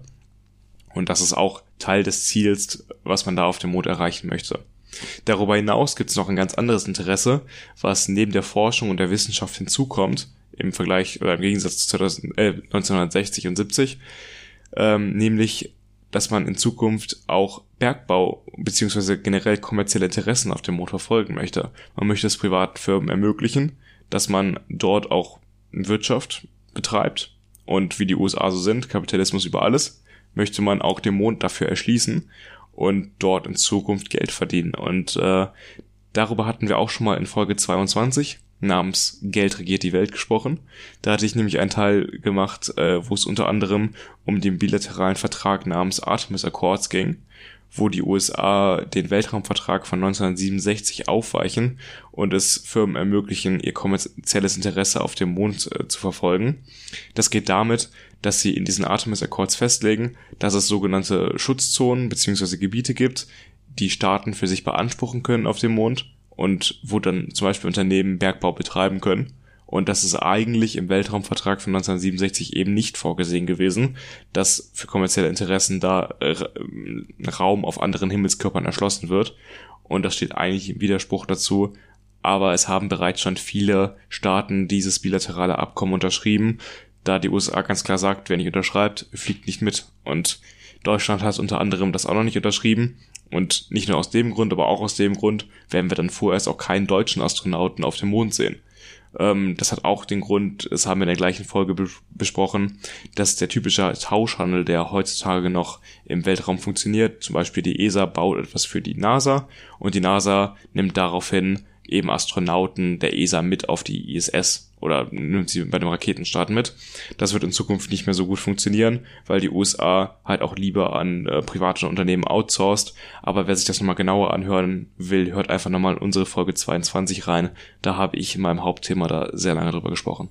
Wenn man jetzt Bergbau auf dem Mond betreibt, dann könnte ich mir gut vorstellen, das Wertvollste, was du da hast, ist nicht irgendwelche Mineralien, sondern das Mondgestein an sich, oder? Fürs Erste wahrscheinlich, aber das wird sich auch schnell ändern, wenn du viel davon glaubst hast. Du, glaubst du wirklich schnell? Ah, ist eine gute Frage. Wenn du davon ein paar 100 Ja, Kilogramm irgendwann zur Erde bringst, Wie, ja, ja, vielleicht, ne? Dann ist es ja Wenn du dir überlegst, so wie viel viele wert. Tonnen, kommen wir dann nachher beim SLS noch zu, wie viele Tonnen wir da aktuell ins Weltraum mitkriegen und dann wahrscheinlich auch irgendwie bald wieder zurückkriegen könnten, wenn wir denn wollten, dann hast du recht, dann geht's wahrscheinlich schneller. Aber jetzt so in meinem Kopf dachte ich erst so, das wird doch bestimmt noch echt lange dauern, bis das es nicht mehr das Sinnvollste ist, das Mondgestein einfach als Mondgestein zu verkaufen. ja, ja, für Forschungsinstitute auf der ganzen Welt wird das am Anfang wahrscheinlich noch das größte Interesse sein. Das ist ja äh, jetzt ganz, ganz krass, ne? Das hatte ich bei einer Kurzmeldung mal so am Rande gelesen, wo es um eine Forschung ging, wo sie Pflanzen auf Mondgestein gewachsen haben lassen. Das war kein schöner Satz, aber da mussten sie halt an dieses Mondgestein drankommen und haben dann so Mini-Staubkörner bekommen und totales Spektakel drum. Also ganz, ganz kompliziert an Mondgestein zu kommen. Das wäre natürlich schön, wenn das in Zukunft nicht mehr ganz so aufwendig ist, weil man davon ein paar Kilogramm mehr hat auf der Erde. Und das wird dann ja auch so kommen. Man muss sich ja vor Augen führen, dass der Mond ja mal Teil der Erde war und erst durch einen Zusammenprall im frühen Sonnensystem sich abgespalten hat und die Gesteinsbrocken sich dann in der Umlaufbahn der Erde zu dem Mond, den wir heute kennen, geformt haben. Und das heißt, eigentlich die Minerale und Rohstoffe, die wir auf der Erde hier haben, haben wir genauso auf dem Mond und können wie auf der Erde hier auch auf dem Mond aufgebaut werden. Das ist nicht so das Problem. Es ist halt alles nur ein bisschen aufwendiger und man muss neue Technik dafür entwickeln. Aber tendenziell können wir da genauso Rohstoffe abbauen wie auf der Erde. Auch für den Mond selbst wird das interessant. Wir haben da ja gefrorenes Wasser, Eis, was wir auch schon vor einigen Jahren entdeckt haben. Und für zum Beispiel so eine Mondbasis wird es ja auch sehr interessant, dieses gefrorene Eis abzubauen, um es nutzbar zu machen für so eine Mondbasis, damit man das Wasser für die Astronauten ja nicht erst hochschiffen muss mit großen Raketen, weil Wasser ist einfach schwer, unhandlich zu transportieren und es wäre halt einfacher, das halt auf dem Mond zu haben. Man will das Geld lieber für was anderes ausgeben. Und mit Elektrolyse wird aus Wasser ja ganz schnell Knallgas und dann kann man das auch gleichzeitig noch als Treibstoff für irgendwas nutzen. Also in in jederlei Hinsicht ist eigentlich Bergbau auf dem Mond eine gute Idee, auch um so eine langfristige Präsenz eben möglich zu machen. Ähm, kommen wir zu dem ein, zu der einen Facette dieses längeren Aufenthalts ein bisschen genauer, nämlich dem Lunar Orbital Gateway, die erste Raumstation im Orbit des Mondes. Äh, Diese soll nicht wie die ISS dauerhaft von Menschen bewohnt sein, aber es soll auch für Menschen möglich sein, da längere Zeit zu verbringen. Das ermöglicht zum Beispiel äh, den Aufenthalt zwischen dem Andocken von verschiedenen Raumschiffen, wie du es gerade schon skizziert hast. Wenn dann ein Raumschiff von der Erde ankommt, da andockt, kann man da einige Tage verbringen, bevor man dann mit einem anderen Raumschiff zum Mond runterfliegt. Das ist so als quasi Bahnhof, als Zwischenstation aber es soll auch Forschung betrieben werden. Zum Beispiel ähm, kann man Weltraumwetter dort um den Mond herum besser erforschen als an der Erde, welche Partikel von der Sonne mit welcher Energie ausgestoßen werden, was das auch für eine Gefahr für Astronauten darstellt. Also im Allgemeinen Strahlenschutz für Astronauten soll besser erforscht werden. Und äh, da wird es in Zukunft verschiedene Experimente geben, die auch dort durchgeführt werden. Es werden ja nicht immer alle runterfliegen mit zum Mond, alle Astronauten. Einige werden da bleiben und in der Zeit, wo die anderen unten Mondgestein sammeln, können die halt oben auch Experimente durchführen. Ähm, die ersten Module sollen aber frühestens mit einer Falcon Heavy von SpaceX im November 2024 starten. Das war eigentlich auch viel früher geplant. Also das Lunar Gateway hat sich auch nochmal deutlich nach hinten verschoben im Zeitplan. Da werden wir noch einige Jahre auch drauf warten müssen, weil das auch modular aufgebaut ist und äh, bis das vollständig zusammengebaut ist, wird noch einige Zeit vergehen. Später komme ich nochmal auf den genauen Zeitplan, der für die Artemis-Mission bisher steht. Ähm, kommen wir zur anderen Facette des läng längerfristigen Aufenthalts. Das ist das Artemis Base Camp. Das soll Astronauten ermöglichen, bis zu zwei Monate auf der Oberfläche des Mondes zu bleiben und nicht wie bisher einige wenige Tage nur. Und kann man sich vorstellen, ist vielleicht angenehmer in so einem richtigen Basecamp zu schlafen, als einfach nur zusammengequetscht in dieser kleinen Landekapsel, die man da hatte. Ähm, auch an Astronauten schlafen und äh, das geht dann in so einer Mondbasis sicherlich einfacher. Unter anderem neben so einer Wohnkuppel soll es dann auch ein Lunar Terrain Vehicle geben. Jeder kennt ja von den Apollo-Missionen dieses äh, Mondfahrzeug, was es damals schon gab. Das soll jetzt aber ganz anders aussehen. Das hat nämlich kein offenes Dach, dass man da mit seinem äh, Anzug drin sitzen muss. Das soll eine ähm, äh, eine Kuppel mit Druck drinne haben, sodass ein Astronaut auch seinen Anzug darin abnehmen kann und das Fahrzeug leichter steuern kann. Das muss dann ja echt riesig sein, ne? Weil das benötigt dann ja eigentlich eine Art Schleuse oder kannst du quasi eine Schleuse der Wohnkuppel nutzen, wo du mit dem Fahrzeug reinfährst? Ganz genau weiß ich das nicht, aber ich schätze, dass du das Fahrzeug irgendwo reinfahren können wirst. So eine Garage, das so eine Garage das quasi. Sehr cool, ne? Also die Mondbasis ist nicht so klein angelegt in den Plänen. Die haben da große Pläne mit, auch wieder modular aufgebaut. Anfangs nur eine kleine Wohneinheit und die soll dann halt stetig erweitert werden. Wenn man so drüber nachdenkt, ne, das ist ja eigentlich ein Bereich, wo man quasi keine Erfahrung hat. Ne? Mhm. Also man, man ist jetzt ziemlich gut darin, irgendwie Raketen zu bauen, weil man das halt einfach seit Jahren gemacht hat. So Lander werden da auch immer besser drin. Ne? Jetzt hier irgendwie die Landungen auf dem Mars mit den, mit den Robotern äh, oder jetzt auch die Mondlandung damals. Aber so eine längerfristige Basis ist ja wirklich komplettes Neuland. Das hat, ja, genau, das hat noch niemand versucht. Und wird eine interessante Abwechslung für NASA-Ingenieure, ja. jetzt so eine Basis zu entwickeln. Aber das ist halt eine sehr, sehr interessante Pionierarbeit einfach. Da kannst du wirklich sagen, dass du der Erste bist, der da an sowas arbeitet, ne? Oder ja. der, der es dann daran arbeitet und es auch in die Praxis umsetzt. Ja und mit so einem besseren Lunar Terrain Vehicle und auch besseren Raumanzügen, die sind ja heute viel moderner, man kann sich viel besser darin bewegen, sollen noch ganz neue Regionen erforscht werden, die bei den Apollo-Missionen noch gar nicht erforscht werden konnten. Zum Beispiel Kraterregionen, die halt viel tiefer gelegen sind, wo zum Beispiel seit der Existenz des Mondes noch nie Sonnenlicht hingefallen ist. Also in tieferen Kraterregionen, die immer im Schatten liegen, soll dann zum Beispiel Eis untersucht werden, was da noch nie aufgetaut ist. Und das finde ich auch super interessant, was man da noch findet. Da wird man viel über die Entstehungsgeschichte des Mondes wahrscheinlich noch lernen und auch über die Entstehungsgeschichte des Sonnensystems. Äh, da wird man neue Erkenntnisse machen können, weil man das Ganze einfach auf ein neues Level hebt, was bei den Apollo-Missionen in den 60er und 70er Jahren noch gar nicht denkbar war. Die Mondbasis soll am Südpol des Mondes entstehen. Das hat den Grund, dass man dort viel gefrorenes Wasser gefunden hat und das für die Basis nutzbar machen möchte und auch, weil am Südpol fast durchgehend Sonnenlicht darauf fällt. Nicht komplett die ganze Zeit, aber über die meiste Zeit. Und so wird man die Basis mit Solarstrom sehr sicher betreiben können. Äh, wenn es dann doch mal einige Tage dunkel wird, soll ein kleiner Atomreaktor die Energieversorgung mit 10 Kilowatt sicherstellen. Also da denke so ich direkt an Marsianer. Ne? Ja, so einen kleinen Atomreaktor mitnehmen nach da oben und dort die Mondbasis damit betreiben.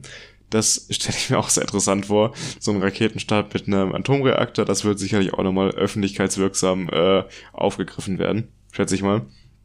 Aber ist natürlich die sicherste Form der Energieversorgung, um das bei jeden Bedingungen da oben sicherzustellen. Die sicherste im Sinne von kontinuierlichste, ne? Das meine ich mit sicher für ja, die Astronauten. Genau. Ja, weil du halt durchgehend einfach dann Energie da hast und immer zumindest so ein, ein Grundenergieversorgung einfach sichergestellt hast. Jetzt habe ich das eben schon angeteased. Wie sieht denn jetzt der Zeitplan des Artemis-Programms aus? Artemis 1 hatten wir eben schon ein bisschen besprochen, da kommst du auch gleich nochmal zu, da werden wir ein bisschen drüber reden. Auf jeden Fall soll Artemis 1, das ist eine unbemannte Mission, mit Dummies an Bord den Mond umkreisen. Sie äh, fliegt auch weiter hinter dem Mond hinaus in der Umlaufbahn, wie es überhaupt jemals ein Spacecraft, also ein Raumschiff der Menschen, von Menschen gebaut gemacht hat. Also so weit war ein Raumschiff noch nie draußen im All. Und nach 42 Tagen soll, nachdem alle Systeme getestet wurden, dieses Raumschiff wieder zur Erde zurückkehren und die Orion-Kapsel, die die Astronauten dann auch in Zukunft beherbergen wird, soll dann im Pazifik landen, sodass wirklich alles einmal von vorne bis hinten durch simuliert ist, getestet ist und ähm, dann für die Astronauten, wenn die dann mit der Artemis-Mission starten, auch sicher ist.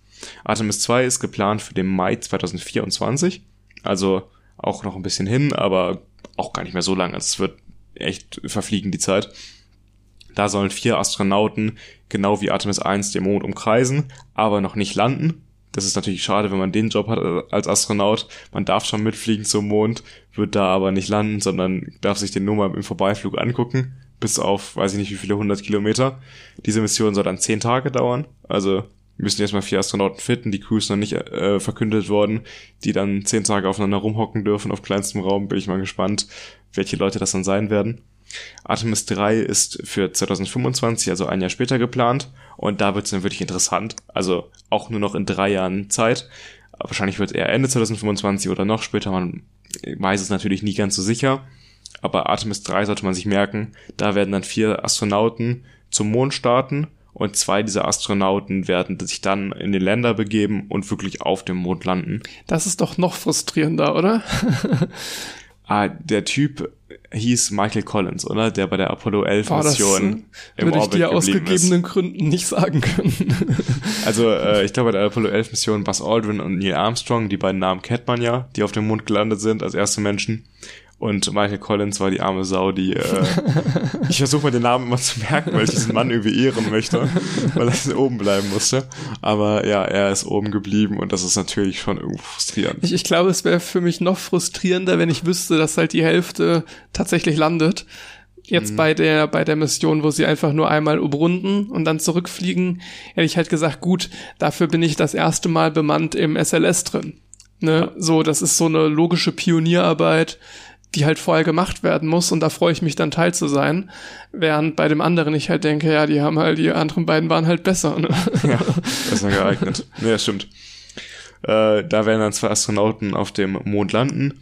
Äh, die ganze Mission ist für 30 Tage angesetzt. Auf dem Mond werden die knapp über eine Woche bleiben, also schon eine relativ lange Zeit. Äh, und dann mehrere sechsstündige Außeneinsätze haben. Also das, ich habe den Zeitplan so etwa schon skizziert gesehen. Der steht noch nicht 100% fest, aber es gibt schon einen Zeitplan und der ist wirklich hart. Also nach einem Tag äh, alles vorbereiten äh, nach der Landung. Am zweiten, dritten und vierten Tag, glaube ich, jeweils sechs Stunden raus, Gestein sammeln und Proben sammeln, Messgeräte aufbauen. Dann nochmal irgendwie einen Tag Pause und dann nochmal irgendwie zwei Tage, sechs Stunden raus. Auch Öffentlichkeitsarbeit, also Videos machen, Fotos machen, Tonaufnahmen machen. Da werden wir auch wahrscheinlich Livestreams und sowas vom Mond bekommen. Also da wird wahrscheinlich ein Feuerwerk abgezündet. Und ich weiß nicht, was die Astronauten sich schmeißen müssen, um das durchzuhalten, dieses Arbeitsprogramm, weil das ja wirklich super anstrengend sein muss. Ja. In den ersten Stunden ist es bestimmt noch cool, aber dann ist es echt harte Arbeit und ich kann mir auch nicht vorstellen, dass man auf dem Mond so gut schläft. Nee, würde mich auch wundern, wenn du da jetzt direkt Aber es muss schon ein cooles Gefühl sein. Man stell dir mal vor, du landest auf dem Mond und dann hast du den ersten Tag da überlebt, alles äh, ist gut gegangen, du hast alles vorbereitet, vielleicht für den nächsten Tag, wo du zum ersten Mal die Mondoberfläche betrittst und dann musst du dich einfach schlafen legen. Wie machst du denn das? Also wahrscheinlich geht es nicht. Wahrscheinlich doch schläfst du da am Ende nicht. gedanklich ganz woanders. Du kannst ja nicht schlafen. Vielleicht, einfach. oder glaubst du, die kriegen Schlafmittel?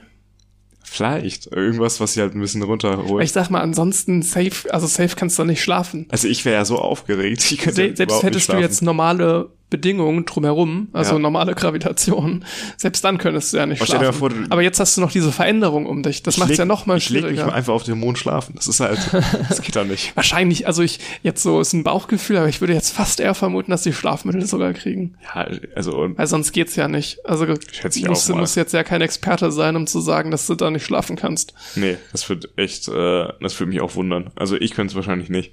Ich auch nicht.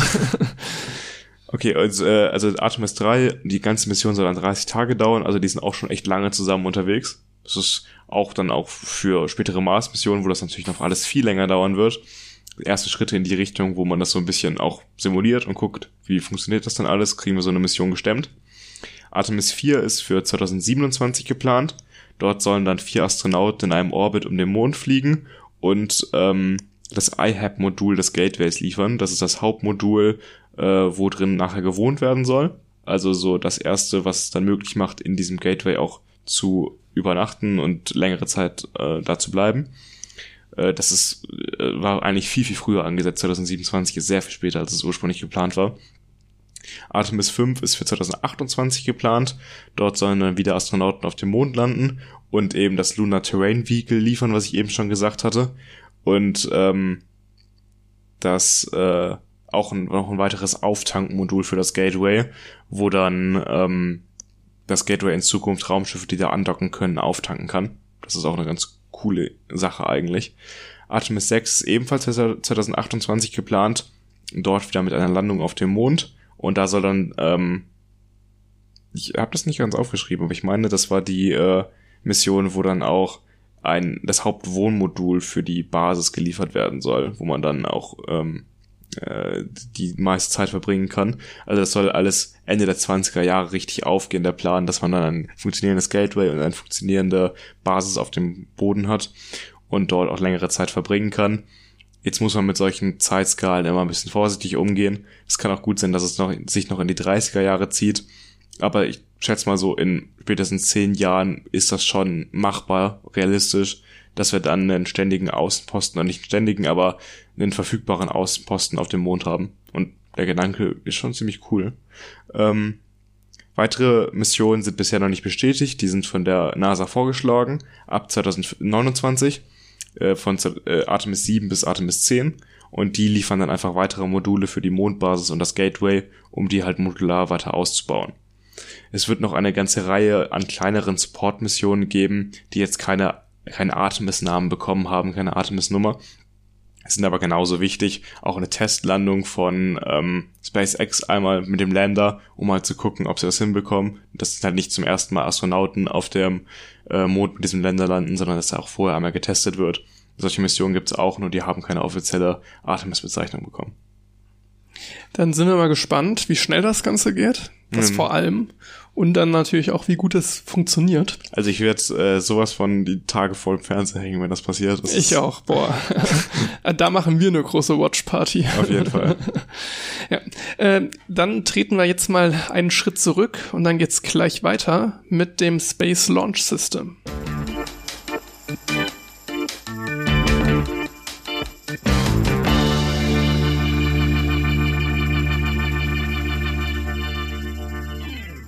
Einmal vorneweg, aber ich glaube, das dürfte im Verlauf der Folge auch schon klar geworden sein. Das Space Launch System ist eine Rakete, und zwar die Rakete, die jetzt für den ersten Artemis-Start zum Einsatz kommt auch eigentlich für alle weiteren Artemis-Starts die vorgesehen. Genau, da gibt's dann verschiedene Iterationen, da gehe ich später nochmal drauf ein, aber letztendlich heißen die alle Spa Space Launch System. Es gibt tatsächlich gar nicht so viele Schwerlastraketen von der NASA, wie man vielleicht denken mag so werfen, werfen wir mal einen Blick zurück, was es da gab. Und zwar die, die den meisten wohl einfällt, wird die Saturn V sein. Das ist nämlich die Rakete, die im Rahmen des Apollo-Programms zum Einsatz kam und die Astronauten damals auch zum Mond gebracht hat. Dann war erstmal relativ lange nichts, bis dann das Space Shuttle Programm begann. So, ja, wirklich gestartet hat das 1981, also sogar doch noch relativ dicht an den, an den letzten Apollo-Missionen dran. Das hat sich dann aber irgendwann auch verändert und zwar ja hauptausschlaggebender Grund war da die Columbia-Katastrophe 2003. Da ist, äh, ja, da hat das Hitzeschild nicht ganz funktioniert und daraufhin ist eine, ich meine, eine Astronautin war es ums Leben gekommen. Alle sind tot gewesen. Da hat niemand stimmt, überlebt. Stimmt, es gab, es gab noch ein zweites Unglück mit einem Hitzeschild, meine ich, wo nur eine Person betroffen Bei Columbia, war. da hatten wir auch mal im Podcast drüber geredet, war ja vorher beim Start ein Teil abgefallen, hat sich gelöst ja. und ist in ja. das Hitzeschild reingekracht und dann war da ein relativ großes Loch, was aber nicht aufgefallen ist, äh, konnte man nicht sehen von vom Bord der Columbia aus und dadurch ist dann die verglüht komplett. Stimmt, ich erinnere mich, da hatten wir im Rahmen von so NASA-Fehlschlägen war da mal ein Hauptthema, wo es um Wasser in Helmen ging. Ich glaube, das war der Aufhänger. Mhm. Auch über die Columbia-Katastrophe gesprochen. 2011 war dann der letzte Flug des Space Shuttles, also nachdem das dann hat, hat natürlich was gedauert. Ne? 2003 war diese Katastrophe, dann wurde das erstmal halt hinterfragt, diskutiert, bis dann wirklich die Verträge da gecancelt waren. Hat es dann noch bis 2011 gedauert, beziehungsweise bis die Verträge ausgelaufen sind. Allerdings wusste man das dann ja schon relativ früh, ne, schon seit knapp 2003 und hat dann 2004 schon begonnen, ein neues Programm für eine Schwerlastrakete zu planen. Und zwar Ares 5 innerhalb des Constellation-Programms. Allerdings, noch bevor letztendlich das Space Shuttle seinen letzten Flug hatte, ähm, wurde dieses wurde dieses Programm, das Constellation-Programm, stark kritisiert und auch hinterfragt. Es gab Finanzierungsprobleme, so dass letztendlich das Programm gecancelt wurde. Das einzige, was aus dem Programm beibehalten blieb, war das Orion-Raumschiff. Und den Begriff, den kennen wir jetzt auch schon dank dieser Artemis, Artemis-Mission. Das Orion-Raumschiff ist das Raumschiff, was jetzt auch auf dem SLS oben drauf montiert ist, womit wir jetzt erstmal ins All fliegen. Und da kommen dann nachher auch die Astronauten rein. Und das, ne, das war das Einzige, was sie aus dem Constellation-Programm übernommen haben, obwohl es schon erste Tests zu Ares 5 gab. Also Ares 5 war schon in prototypischer Form entwickelt worden. Noch ein, noch ein kurzer Seiten, ja, noch einmal kurz zu, zu der Raumkapsel Orion. Da gab es auch eine Folge zu, auch als Hauptthema äh, bin ich nochmal etwas genauer auf die Orion-Raumkapsel eingegangen und zwar im Vergleich zu der Crew Dragon-Kapsel von SpaceX. Werde ich auch einmal den Link zu dieser Folge in die Kapitelmarken packen. Jetzt wurde das Constellation-Programm gecancelt und somit auch Ares 5, die Schwerlastrakete, die für genau solche Aktionen eigentlich gedacht war, wie wir sie jetzt im Artemis-Programm haben. Wie kommt es, dass wir jetzt trotzdem das SLS auf der Startrampe stehen haben? Der Grund ist Politik. Es gab viele arbeitslose Leute, nachdem das Programm gecancelt wurde und deswegen, ja, ging dann irgendwann doch die Stimmung wieder eher in die Richtung, wir wollen eine neue Rakete. Und das hat auch die Politik gemerkt und hat dann 2011 äh, den Auftrag für eine neue Schwerlastrakete gegeben. Und da man ja schon die Pläne von Ares 5 hatte und auch mit dem Space Shuttle zumindest aus technischer Perspektive doch recht erfolgreich war, hat man sich überlegt, dieses neue Projekt einfach darauf aufzubauen. Boeing bekam dann die Verträge zu dem Bau beider Stufen, also der ersten Stufe und der Oberstufe, und startete dann 2015 mit den ersten Triebwerktests.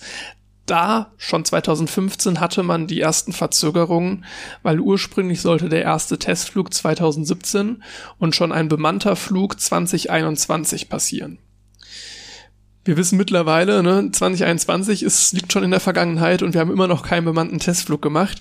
Das heißt, irgendwas funktioniert da nicht so richtig.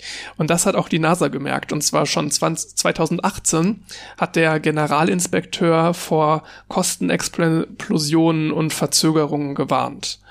Und Grund dafür ist, so geht man jetzt davon aus, einmal Missmanagement bei Boeing und eine schlechte Überwachung der NASA das war die Warnung, wie es dann auch genau gekommen ist. Also wir haben genau diese Verzögerungen, genau diese Kostenexplosionen und einfach, ja, man kann da nicht alles auf Boeing schieben, sondern die NASA hatte da schon, schon ihren Teil dran.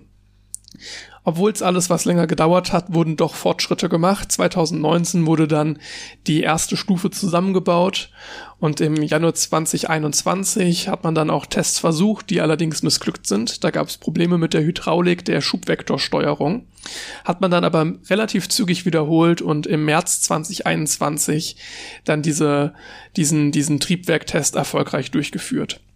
Mittlerweile hat das gesamte SLS 50 Milliarden Dollar geschluckt. Wow, okay, ich war nicht bei der Zahl. Das ja. ist ja Wahnsinn, 50 also, Milliarden. Also, das sind natürlich Schätzungen, man weiß es, also man, es gibt auch genauere Zahlen von der NASA, die ein bisschen niedriger sind, aber jetzt mit allem drum und dran ist das die Zahl, wovon man ausgehen kann. Zum Vergleich, wir hatten Anfang des Jahres mal über das James Webb Teleskop sehr ausführlich gesprochen und da war schon die Zahl enorm groß bei 10 Milliarden US-Dollar, die dafür gezahlt wurden, um das zu entwickeln. Und das ist jetzt einfach um den Faktor 5 teurer ist, ist schon Wahnsinn. Und damit hast du ja nichts forschungstechnisch erstmal gewonnen. Du hast eine Rakete. Okay, das Vehikel, um das äh, in die Umlaufbahn und zum Mond zu bringen. Aber forschungstechnisch hast du noch kein Teleskop, sag ich mal, wie beim James Webb Teleskop dafür. Und das James Webb Teleskop hat ja auch schon Ergebnisse geliefert, ne? Da ja. warten wir jetzt ja mal beim SLS drauf, was da so kommen mag. Aber fragen wir uns erstmal, was steht denn da eigentlich auf der Startrampe? Also hat sich dieses enorme Investment gelohnt? Ja, gut. Was, also bei dem Investment kann man sich überhaupt fragen, ob sich das irgendwas ja. dafür lohnt. Äh, was, was haben wir da? Also erstmal ein paar Hard Facts. Die Rakete ist in der aktuellen Ausführung 98 Meter hoch und wiegt 2500 Tonnen. Davon kann man 130, also 130 Tonnen Nutzlast sind möglich, die dann noch in den niedrigen, in die niedrige Erdumlaufbahn gebracht werden können. Interessanterweise befinden sich in der ersten Stufe äh, Triebwerke aus dem Space Shuttle Programm, die lediglich überarbeitet wurde, wurden.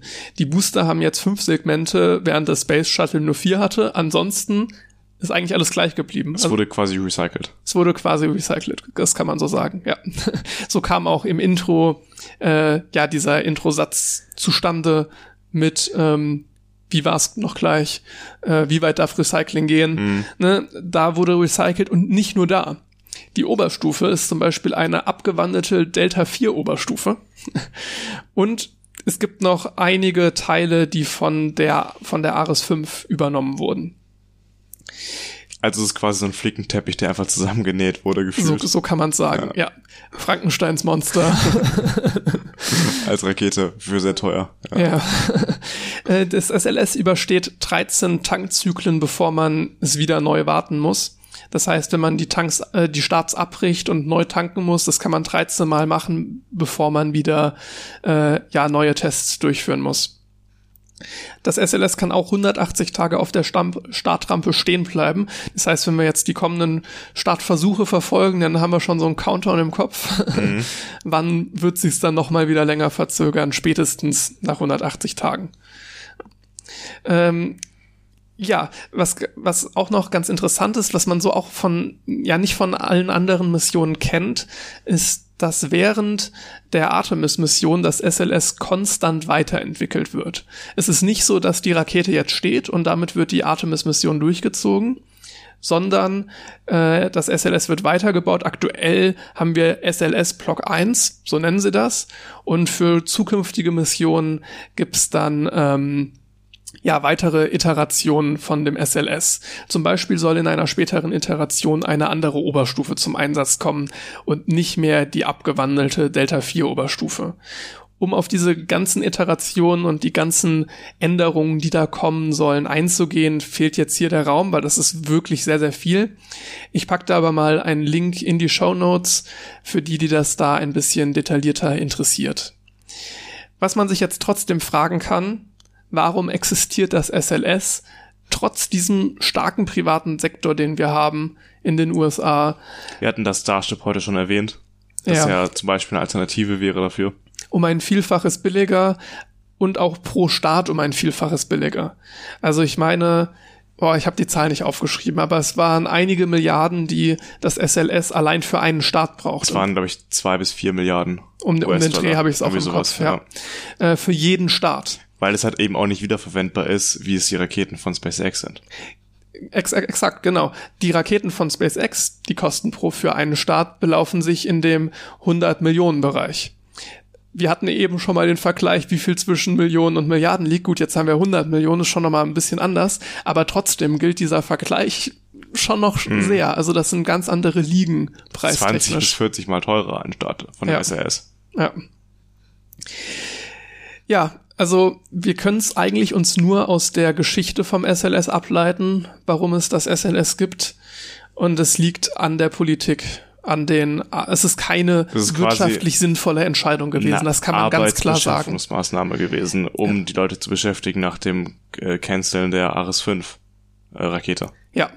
Ja. Das ist wahrscheinlich, jetzt ist eine, eine Vermutung, aber das müsste der Hauptgrund sein. Jetzt gab es 2011 noch nicht ganz den starken privaten Raumfahrtsektor. Es gab der ging da gerade so los, ne? Ich weiß nicht, wann es zum ersten Mal gelungen ist, die Raketen wieder zu landen. Ich, ich glaube 2014, 15, ja, irgendwie 14, sowas 15 in dem Ich auch gesagt, das ist ja. nochmal drei, vier Jahre später gewesen. Da konnte man vielleicht 2011 noch nicht ganz abschätzen, dass es mal irgendwann so günstig wird, die Konkurrenz. Aber es gibt ja auch irgendwann, die NASA ist sehr gut darin, die Möglichkeit zu sagen, okay, hier stoppen wir ein Projekt und äh, nutzen die Ressourcen vielleicht anders und das, was wir bisher entwickelt haben, kann man vielleicht auch nochmal anders nutzen. Warum muss man dann jetzt unbedingt daran festhalten? Und wahrscheinlich ist es einfach so ein Zankenkost-Ding. Jetzt haben wir schon 50 Milliarden da reingesteckt und jetzt wird das auch bis zum Ende durchgezogen. Und dann ist die Frage, wie auch die Verträge genau aussahen, hm. was da, ja, was da Boeing ausverhandelt hat wie, wie leicht da die NASA wieder rausgekommen wäre. Aber durch diese mangelnde Überwachung, die immer wieder kritisiert wurde, hat die NASA auch erst viel zu, viel zu spät erfahren, was da für ein Missmanagement herrscht und wie viel Geld da eigentlich gerade verschleudert wird. Hm. Insofern, sie, sie zu dem Zeitpunkt, wo man noch hätte abbrechen können, wussten sie nicht, dass es sinnvoll wäre, abzubrechen. Je nachdem, wie die Vertra Verträge dann gestaltet sind, ist es ja für ein ähm, jemanden, der da unter Vertrag genommen wurde, ja auch sehr entspannt, wenn die, äh, wenn die NASA da nicht so schnell rauskommt und Boeing sagen, komm, sagen kann, okay, wenn wir heute nicht fertig werden, werden wir es morgen. Und egal wie viel Geld wir eigentlich jetzt noch zusätzlich dafür aufbringen müssen, der Steuerzahler bezahlt das ja, dann ist ja auch nicht wirklich viel Druck dahinter, das fertig zu machen. Wenn man jetzt aber Verträge gestaltet wie bei SpaceX, ihr entwickelt nicht eine Rakete, ihr liefert uns eine fertige Rakete dann und dann für den Preis, dann ist der Druck ja nicht auf Seiten der NASA, sondern auf Seiten von SpaceX, das fertigzustellen zu dem Preis. Ist ja komplett umgekehrt. Und da kann man schon über die Gestaltung der Verträge, glaube ich, viel machen. Aber das ist ja ganz schön, dass wir dieses Problem, was jetzt mit dem SLS entstanden ist, nicht wieder haben werden. Dank SpaceX, muss man an der Stelle ja, sagen. als Vorreiter für eine gesamte private Raumfahrtindustrie. Man erwähnt immer nur SpaceX. Es gibt, wie wir eben auch sagten, noch Blue Origin oder, ähm, ah, wie hießen die noch gleich? Das ist ein neuseeländisches äh, kleines Raumfahrtunternehmen, also klein, die sind immer noch groß, aber im Vergleich zu SpaceX oder Blue Origin. Und dafür gibt es noch einige auch einfach äh, Unternehmen, auch in Deutschland zum Beispiel, die Teile für die Raumfahrt herstellen. Keine kompletten Raketen, aber auch wichtige Module. Und ähm, die werden ja immer wichtiger in Zukunft. Das ist generell eine sehr stark wachsende Branche und eben nicht nur SpaceX. Selbst in Deutschland, da war ich ja auch überrascht. Das hatte ich vorher auch gar nicht so mitgekriegt. Ne? Wir haben die Rocket Factory Augsburg, Hm. äh, die Raketenantriebe ähm, ja, herstellt, von OHB finanziert. Und auch High Impulse, die machen Feststoffraketen. Ähm, also da geht tatsächlich deutlich mehr ab, als man denkt. Das sind natürlich jetzt nicht so dann die großen Namen, die alle kennen. Es gab, glaube ich, sogar noch ein drittes Start-up, was mir jetzt gerade nicht einfällt in Deutschland. Aber man muss trotzdem sagen, SpaceX ist um Längen voraus aktuell. Natürlich, die sind Vorreiter auf diesem Markt und das kann man gar nicht abstreiten. Apropos abbrechen, das, was beim SLS verpasst wurde, das haben sie nicht nochmal verpasst. Nämlich reden wir über den Start am Montag oder den versuchten Start. Es wäre echt schrecklich, wenn einfach diese Rakete, die so viel Geld gekostet hat, einfach auf der Startrampe explodiert. Also das wäre ja echt, Die beste Arbeitsbeschaffungsmaßnahme aller Zeiten. ja, da hast du auch recht, ja. Äh, nee, genau, da haben sie den Absprung rechtzeitig geschafft. ähm, ja, was ich jetzt recherchiert hatte, war, dass das Hauptproblem an einem der Triebwerke lag, und zwar einem dritten Triebwerk, was nicht richtig mit äh, flüssigem Wasserstoff geflutet werden konnte. Es gab noch kleine andere Probleme, die ich jetzt hier nicht notiert habe, aber deswegen musste man den Start verschieben und der nächste Versuch ist dann am Samstag. Das kam jetzt heute, wo wir aufnehmen, erst raus, dass es auf den Samstag fallen würde. Ich meine, es wäre auch ein kleines Startfenster freitags gewesen. Ähm, ich habe die Uhrzeit nicht im Kopf, aber es glaub, ist abends. Ab, ab 18 Uhr Universal Time und das ist ja bei 20 uns. Uhr oder so. Ja, bei uns eine Stunde später. Ich habe da so Also, eine App, ich guck mal kurz nach. Ich meine, du wirst abends im Abendsbereich 19 Uhr oder so, da ist das Startfenster ein paar Stunden geöffnet und da sollte man vielleicht mal aufmerksam in den NASA-Stream schauen und gucken, wann das genau startet. Ähm, ja, das Problem, was ich jetzt noch gelesen habe heute Morgen, war, dass ein Sensor nicht richtig funktioniert hat, um die Temperatur zu überprüfen von dem flüssigen Wasserstoff und dass man diesen Sensor auch gar nicht jetzt auf der Startrampe austauschen kann. Das heißt, man lässt den defekten Sensor drinne und versucht über andere Sensordaten das auszugleichen und zu kompensieren und die Rakete trotzdem zu starten. Das ist wohl auch kein Problem. Nur der Vollständigkeit halber noch äh, Stand Mittwoch 1953 soll die Rakete äh, am Samstag um 20 Uhr, lass mich überlegen, 20 Uhr, kurz nach 20 Uhr starten, zur, zur Primetime circa. Das hast du jetzt gerade recht in den Countdown. Ja, genau, ich habe hier einen Countdown. Und wir haben, wir haben 1953, mein Gehirn ist wirklich am Ende. Okay, nee, verständlich. Ja, aber äh, ja, ziemlich genau zur Primetime tatsächlich. Ja, kann man sich Startet Rakete. Samstagabend mal äh, statt irgendwie Tat, äh, nee, Tatort ist Sonntag. Ich, Ja. ich, ich gucke keinen Tatort. Ich hab, auch nicht. Ich habe von deutschen Fernsehen keine Ahnung. Ich bezweifle Statt das. was Samstagabend für eine Quizshow wieder im deutschen Fernsehen läuft, kann man sich das mal angucken. Ich bezweifle, dass Leute, die diesen Podcast hören, großlineares Fernsehen schauen. Wahrscheinlich nicht. ja, nee, tue ich auch nicht. Und äh, ich werde mir das auf jeden Fall Samstagabend angucken. Das wird mit äh, Chips äh, meine Beschäftigung auf der Couch sein. Ja, ich, ich weiß noch nicht ganz genau, ob ich da wirklich so ein großes Event draus machen kann, wie ich es gerne machen würde. Ich bin dann noch mal in der Heimat, ansonsten wäre ich auch wieder bei der Space Team beim, beim Space Team Public Viewing dabei.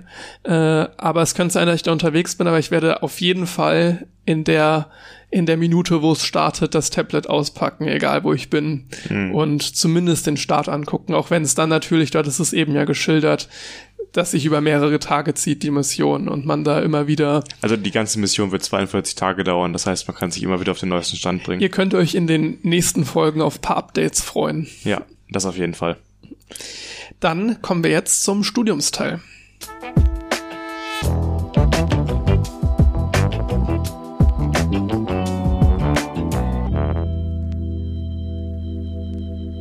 Für mich steht jetzt Mitte September die letzte Klausur an. Du bist ja schon durch, du machst ja schon ein schönes Leben, den ganzen Tag am Faulenzen, nur am Ich, ich Rumchillen. habe einfach den Schwerpunkt ohne dieses Fach, was du noch schreibst. Das ist wunderbar. Bei mir ist es noch Grundlagen der Elektrotechnik, äh, elektronischer Materialien und Bauelemente so. Also der erste Schritt beim Lernen wäre zu lernen, wie das Fach heißt. Wäre eine gute Voraussetzung, ja. Äh, Habe ich jetzt noch zwei Wochen für Zeit. Äh, wird noch äh, spannend, die Aktion. Ich bin ähm, mal gespannt, was das wird.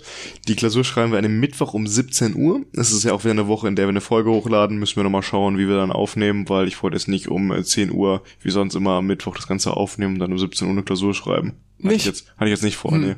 Muss ich muss ich mal schauen, ob sich da was einrichten lässt oder nicht. Vor allem, weil ich nach dem Aufnehmen auch immer ein bisschen platt bin. Dann könnte ich echt keine Ja, Klausur mehr schreiben. Ja. ja, wir haben ja aktuell ja schon so ein bisschen das Problem, dass wenn man jetzt morgens den Podcast aufnimmt, dann ist der qualitativ recht hochwertig, weil wir frisch im Kopf sind. Also was heißt qualitativ recht hochwertig? Wir labern nicht ganz so viel Bullshit. Ja, so wir verhaspeln uns etwas seltener. Ähm, wenn wir ablesen, wirkt es weniger abgelesen, obwohl wir trotzdem ablesen. äh, solche solche Sachen, Und wenn wir das nicht mehr so gut verbergen können, wenn es abends ist. Ja. Ähm, das Problem ist nur, man kann nach dem Podcast aufnehmen nicht mehr so gut lernen. Nee, man ist echt platt. Also es ist schon anstrengend. Das heißt, du verlierst, einen- Das verlierst einen. Lerntag. Das heißt, in der Klausurphase nehmen wir dann eher abends auf. Das heißt, du kannst tagsüber lernen, hast dann aber einen matschigen Kopf beim Podcast aufnehmen und hast leichte Satzfindungsschwierigkeiten, wie man vielleicht auch heute ab und zu mal gemerkt hat. schon so ein bisschen. Wir nehmen jetzt gerade um 20 Uhr auf. Es ist schon, ist schon spät. ähm, nee, vielleicht machen wir es dann einfach nach dem Mittwoch, nach der Klausur, aber besprechen wir nochmal. Äh, jedenfalls geht's da auch um Quantenmechanik und solche schönen Dinge und es ist halt einfach wirklich ätzend. Ich hatte bei Quantenmechanik im Studium hatten wir ja schon mal in Physik immer das Gefühl, das ist sogar ganz angenehm, weil das ist zu kompliziert, um es zu verstehen. Das heißt, du brauchst kein Verständnis und es wird dir noch nicht mal auf einer wirklichen Verständnisebene beigebracht. Nee, es ist nicht mehr so. Physik haben wir so? im zweiten Semester gehabt mit der Quantenmechanik, da hatten wir nicht mehr wirklich gelernt, wie man DGLs löst. Das können wir jetzt und das Problem ist, das wird auch jetzt von einem verlangt. Okay, ja, freue ich mich. Ja, muss ich ja gar nicht machen. Musst du ja gar nicht Freue ich machen. mich nicht drauf, ja. Glück gehabt. Nee, äh, deswegen, das ist jetzt schon noch ein bisschen anspruchsvoller als in Physik 2, wo das ja wirklich nur angeschnitten wurde. Äh, ja, zwei Wochen jetzt nochmal durchknallen äh, und dann mal gucken, was das wird. Äh, ich habe ja eigentlich noch genug Zeit, also ich bin eigentlich guter Dinge. Es sind auch nur vier CP, die es dafür, glaube ich, gibt. Also es ist eigentlich, äh, wenn man nach den CPs geht, nach den Credits, ein vergleichsweise weniger lernintensives Fach, aber wir wissen das ja alle, Credits spiegeln nicht immer den Arbeitsaufwand wieder, den man dafür hat. Nicht immer ist in dem Fall dann ein Synonym für nie. Äh, das würde ich jetzt Oder nicht fast sagen. nie. Also so in der Tendenz schon. Ah, Auch wenn we- jetzt vier oder fünf Credits sind, ist dann eine andere Sache. Systemtheorie, was wir jetzt letzten Freitag geschrieben haben, hat zum Beispiel fünf Credits. Ein mehr. Als ein mehr als Gamp. Als Gamp, okay. Aber gut, Gamp kann ich jetzt vom Umfang nicht einschätzen, da ich Okay. da ja, Ja. nichts zu weiß. Aber zum Beispiel Automatensprachenkomplexität, ich meine, das waren vier Credits. Und ich weiß ja auch den Umfang jetzt von, keine Ahnung, äh, Informatik, was fünf Credits mal hatte. Ich fand ASK war mehr und schwierigere Klausur. Okay. Ja, ich sage ja vier oder fünf Credits, Mhm. das tut sich nicht ganz so viel. Und ET3, acht Credits, Okay. war ein Fach, dem hätte ich, hast- den hätte ich fünf gegeben. Du hast das eine Fach rausgepickt, was nicht ja, so so viele Fächer hatten wir jetzt auch noch nicht im Studium. Nee, also du hast schon recht, es ist nicht immer perfekt aufgeteilt, aber ja, ich hoffe jetzt einfach mal, dass die vier Credits schon irgendwie für sich sprechen bei Gamp und dass ich das in zwei Wochen jetzt noch ganz gut auf Klausurniveau lernen kann.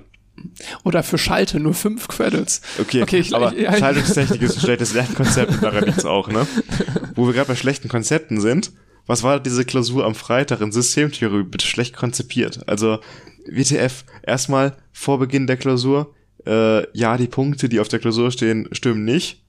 Cool, danke. Dann haben die vorne an den Overhead-Projektor oder den Beamer da äh, nochmal die Punktzahlen, die richtigen für die jeweiligen Aufgaben dran geschrieben, damit man sich daran orientieren konnte. Und dazu kommt noch, es gab nur Punkt, Bepunktung, also es stand nur eine Bepunktung dran für die Überaufgaben. Für die fünf Überaufgaben, die es gab. Ja. Und die waren nochmal in so sechs, also jeweils. Fünf bis sechs Teilaufgaben. Jeweils Zeit. fünf bis sechs Teilaufgaben, wo keine Bepunktung dran steht. Das heißt, du weißt eigentlich überhaupt nicht, wie viele Punkte die Aufgaben, die du gemacht hast, letztendlich geben, was dazu führt, dass ich überhaupt nicht sagen kann, wie gut ich jetzt in dieser Klausur war. Das Problem ist ja, also man gibt ja diese Bepunktung an, damit man als Student abschätzen kann, äh, für was wende ich jetzt mehr Zeit auf und für was lohnt es sich nicht noch mehr Zeit aufzuwenden. Und jetzt bei diesen Überaufgaben hattest du Punkte-Ranges von 18 bis 22 Punkten. Also insgesamt gibt's so fast 100 Punkte, mal ein bisschen weniger, mal ein bisschen mehr. Also irgendwie ist es ein bisschen äh, schwammig bei dieser, bei diesem Klausurtyp in den letzten Jahren gewesen. Und der Unterschied zwischen den einzelnen Klausuraufgaben, jetzt mal bei Standard 20 Punkten angesetzt, schwankt das vielleicht zwei Punkte plus, zwei Punkte minus, also um vier Punkte. Da sind wir ja dann bei 20 Prozent Schwankung. Und wenn jetzt eine Klausur vielleicht 20 Punkte mehr wert ist als die andere, äh, 20 Prozent oder 10 bis 20 Prozent mehr wert ist als die andere, dann ist es für mich nicht unbedingt ausschlaggebend, ob ich jetzt diese Aufgabe vor der anderen mache. Während ich aber, aber zwei Teilaufgaben vielleicht habe unter Zeitdruck und der, die eine Teilaufgabe ist vier Punkte wert und die andere nur eine und ich kann die eine vielleicht viel besser als die andere. Und da ist ein Unterschied von 400 Prozent. Selbst wenn ich die für einen Punkt natürlich besser kann vielleicht, dann mache ich ja eher die mit vier Punkten, wenn ich sie auch relativ gut kann, um mal die ganzen Punkte einzustreichen dafür. Und so habe ich jetzt gerade bei dieser Klausur gar nicht die Chance gehabt, das einzuschätzen für mich, weil ich diesen großen Unterschied zwischen Teilaufgaben gar nicht gesehen habe. Ich fand, es gab dann immer so ein sehr langwierige Anfangs, so eine ja Anfangsaufgabe, Basic-Aufgabe und danach immer Aufgaben, die man sehr, sehr schnell bearbeiten konnte, wenn man die vorherige hatte ähm, aber halt die dann darauf aufbauen oder ein bisschen tiefgreifender sind. Mhm. Und da würde mich jetzt sehr interessieren, wie da die Bepunktung aussieht, weil wenn es nach mir ginge, müsste diese Basic-Aufgabe, weil sie super langwierig ist, fast 80 Prozent der Gesamtpunktzahl dieses Aufgabenteils ausmachen und die anderen dann nur noch echt wenige Punkte geben. Aber so wird es ja wahrscheinlich nicht sein. Aber du weißt es halt nicht. Du weißt das ist der nicht. Punkt. Die eine kann eigentlich 80 Prozent geben von der Aufgabe oder halt alle gleich viel. Das ist, ja. Ah, ich finde es ganz schwierig. Also die Information hätte ich schon gern gehabt. Vorher. Also ist ein, ist ein blödes Konzept einfach in der Klausur. Und dann, worauf du ja, glaube ich, ursprünglich auch hinaus wolltest, Mit der gab's noch, gab's noch andere Schwierigkeiten in der Klausur. Ich bin da rausgekommen, ich war fuchsteufelswild. ähm, es gab eine Aufgabe, wo man ein, äh, eine Ortskurve zeichnen musste. Da hat man die Übertragungsfunktion von einem System zum Beispiel und die Übertragungsfunktion kann man dann bestimmen für verschiedene Frequenzen in diesem System. Wenn man jetzt eine gewisse Frequenz da drauf schickt, also das System ist sehr abstrakt gehalten, kann ein elektrisches oder mechanisches System sein, ist eigentlich egal. Und dass es reagiert auf gewisse Frequenzen mit einer Amplitude und äh, reagiert halt verschieden auf verschiedene hohe Frequenzen und das dieses Verhalten kann man in einem in einer sogenannten Ortskurve in einem Nyquist-Diagramm einzeichnen. Mit einem gewissen Verfahren kann man dann sagen, okay, wenn ich jetzt den offenen Regelkreis mir anschaue, ist der geschlossene Regelkreis, also wenn ich das System wirklich zusammenschließe, ist es dann stabil, hat ein stabiles Verhalten oder wenn ich jetzt eine konstante Energiequelle draufgebe, fliegt mir das um alle Ohren. Das ist ja schon wichtig zu wissen, bevor ich so einen Regelkreis schließe. Äh, ist es überhaupt sicher, das zu machen? Oder kann es mich vielleicht äh, verletzen sogar? das, das ist tue? ja eigentlich die Frage der Regelungstechnik. Ist das System stabil oder instabil? Und wenn es instabil ist, wie bringe ich es dazu, stabil zu werden? Genau. Und das kann man mit diesem Diagramm machen. Und dann habe ich den Punkt berechnet äh, für den statischen Fall, also Omega die Frequenz gleich null. Und da kam bei mir minus 12 raus für dieses Diagramm zum bei Einzeichnen. Bei mir auch. und das habe ich auch nach der Klausur sofort alle um mich herum gefragt. Kam da bei euch minus 12 raus? Und alle, ja, da kam minus 12 raus. Konntest du das auch nicht einzeichnen? Ja, ich konnte es auch nicht einzeichnen. Woran lag's? Vor der Klausur wurde uns extra gesagt, ihr zeichnet keine Diagramme selbst. Hier sind Vorlagen. Und wenn ihr euch verzeichnet, dann hebt ihr die Hand und fragt nach einer neuen Vorlage. Ihr zeichnet diese Diagramme nur auf der Vorlage ein. Problem? Diese Vorlage war falsch. Also in dem Sinne, dass der die Range, das Intervall, was da angegeben war auf dieser Vorlage, nur bis minus neun ging. Aber der Wert war bei minus zwölf. Also de facto kann ich diesen Wert nicht einzeichnen. Ich kann ihn andeuten, ja aber ich kann den nicht einzeichnen und das ist einfach Schwachsinn. Minus, minus zwölf wäre irgendwo auf dem Tisch gewesen. Ja. Ne? Ähm, ja, hatte ich, es, es war auch tatsächlich so ein Moment in der Klausur, wo ich eine sehr einfache Rechnung gemacht habe und dann auf minus zwölf kam und diese sehr einfache Rechnung sechsmal wiederholt habe. Hat jeder, also da hat jeder Zeit verloren ja. bei diesem ähm, Thema und der, und der Grund dafür, um da noch ein bisschen mehr Verständnis für zu erzeugen, ist, dass wir sehr viele Altklausuren hatten, wo wir auch immer Vorlageblätter für jegliche Diagramme, die wir zeichnen müssen, gegeben hatten. Und in allen dieser Vorlagenblättern waren die Achsen von ihren Intervallen her perfekt gewählt. Das ging sogar so weit, dass man schon anhand wie diese Achse, ja, also wie die Intervalle gewählt wurden, sehen konnte, ob, ob es jetzt zum Beispiel, ja, etwas im Positiven gibt. Ja, Ne? zum Beispiel. Äh, also es war in manchen Klausuren richtig krass. Schon so ein bisschen, dass man halt Dinge wusste. Äh, im, in den meisten war es eher so, dass es halt recht passend war und dann quasi dieser, die, ja, die, der Nullbereich, also die, die Achse ein bisschen nach rechts verschoben war oder ein bisschen links, nach, nach links verschoben war, je nachdem, wo jetzt halt der relevante Teil verläuft. Und da haben sie das einfach mal überlegt, anders zu machen. Ja, was ist anders, überlegt anders zu machen, das wird einfach ein Fehler gewesen sein, genau wie die fehlende Bepunktung an den Aufgaben. Ich bin das mir nicht falsche ganz Diagramm sicher, da eingefügt. weil man, was man noch dazu sagen muss, so ein bisschen in Verteidigung für, für das Institut ist, dass der Punkt nicht bei minus 12 Null liegt, also minus 12 auf der x-Achse und 0 auf der y-Achse, sondern bei minus 12 plus unendlich, minus 12 minus unendlich. Also zwei Punkte quasi, die bei minus 12 einmal aus dem Unendlichen kommen, beziehungsweise die Linie kommt dann und der Graph kommt dann aus dem Unendlichen, die Ortskurve kommt aus dem Unendlichen und aus dem Negativ-Unendlichen. Ähm, aber halt, die kommen bei minus 12 runter. Das heißt, den Punkt an sich kann man eh nicht einzeichnen. Also du würdest den Punkt nicht auf der x-Achse einzeichnen, Ja, aber ist sondern doch du würdest verlangt, in der Zeichnung Pfeil, von dem Nykes-Diagramm diesen Punkt zu verzeichnen. du würdest halt quasi die Linie bei minus, du würdest bei minus 12 eine, erstmal so eine gerade runterzeichnen und die dann langsam biegen Richtung dem nächsten charakteristischen Punkt, den du Was eh ausgerechnet schon hast. super qualitativ ist. Ja, also für total. diese Biegung gibt's keinen Winkel oder keine äh, Krümmung, die man jetzt unbedingt vorgegeben hat. Das ist alles nach dem Gefühl heraus. Man hat nur diese charakteristischen Punkte, die zeichnet man ein und der Rest ist reiner, äh, reines Bauchgefühl. Ähnliches Problem, äh, also ein bisschen anders, aber dieses mit, das ist alles ja nur super schematisch und reines Bauchgefühl. Ähnliches Problem hatte man immer bei der VOC in den Altklausuren. Was, Es geht- sagte, es was geht- sagte der Prof nochmal dazu? Nicht nur ein, Küchenuter, ein Küchenutensil zum Zubereiten asiatischer Spezialitäten, sondern auch äh, die mathematische Methode. es, es, es, es geht um die Wurzelortskurve.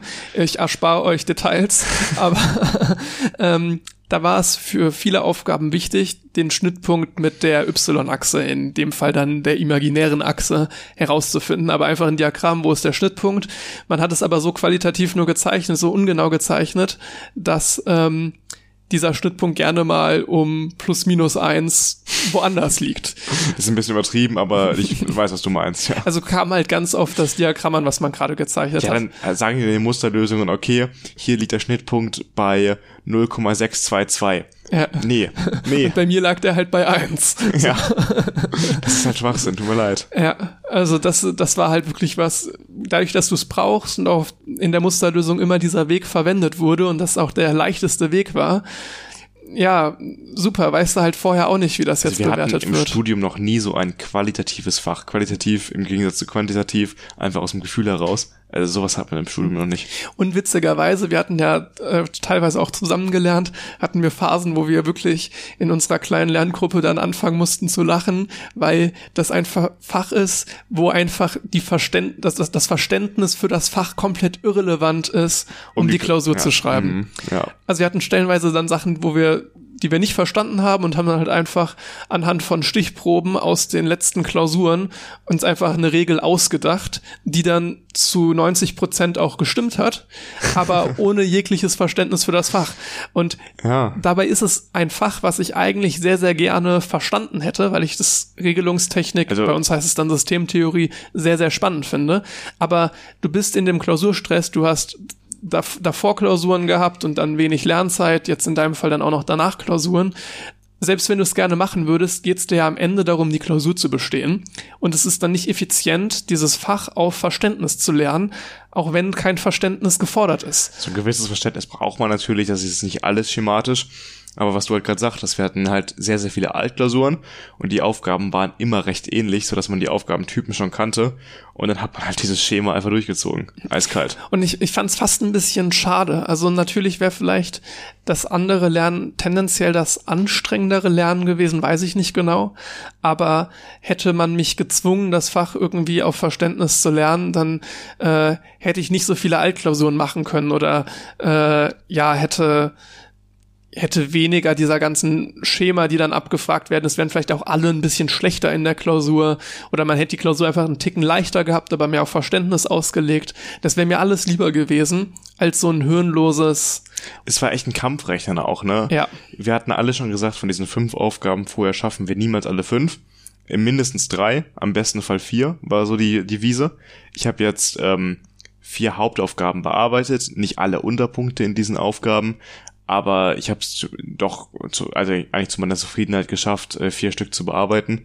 Ähm, ja, aber es war von vornherein klar, fünf schaffe ich nicht in anderthalb Stunden. Und da kann mir auch niemand erzählen, dass das Leute schaffen. Also das und halt das ist auch im Klausurkonzept eingepreist, insofern, als dass in allen Vorjahren äh, zumindest wo ich Info drüber habe, man nicht die Hälfte der Punkte gebraucht hat.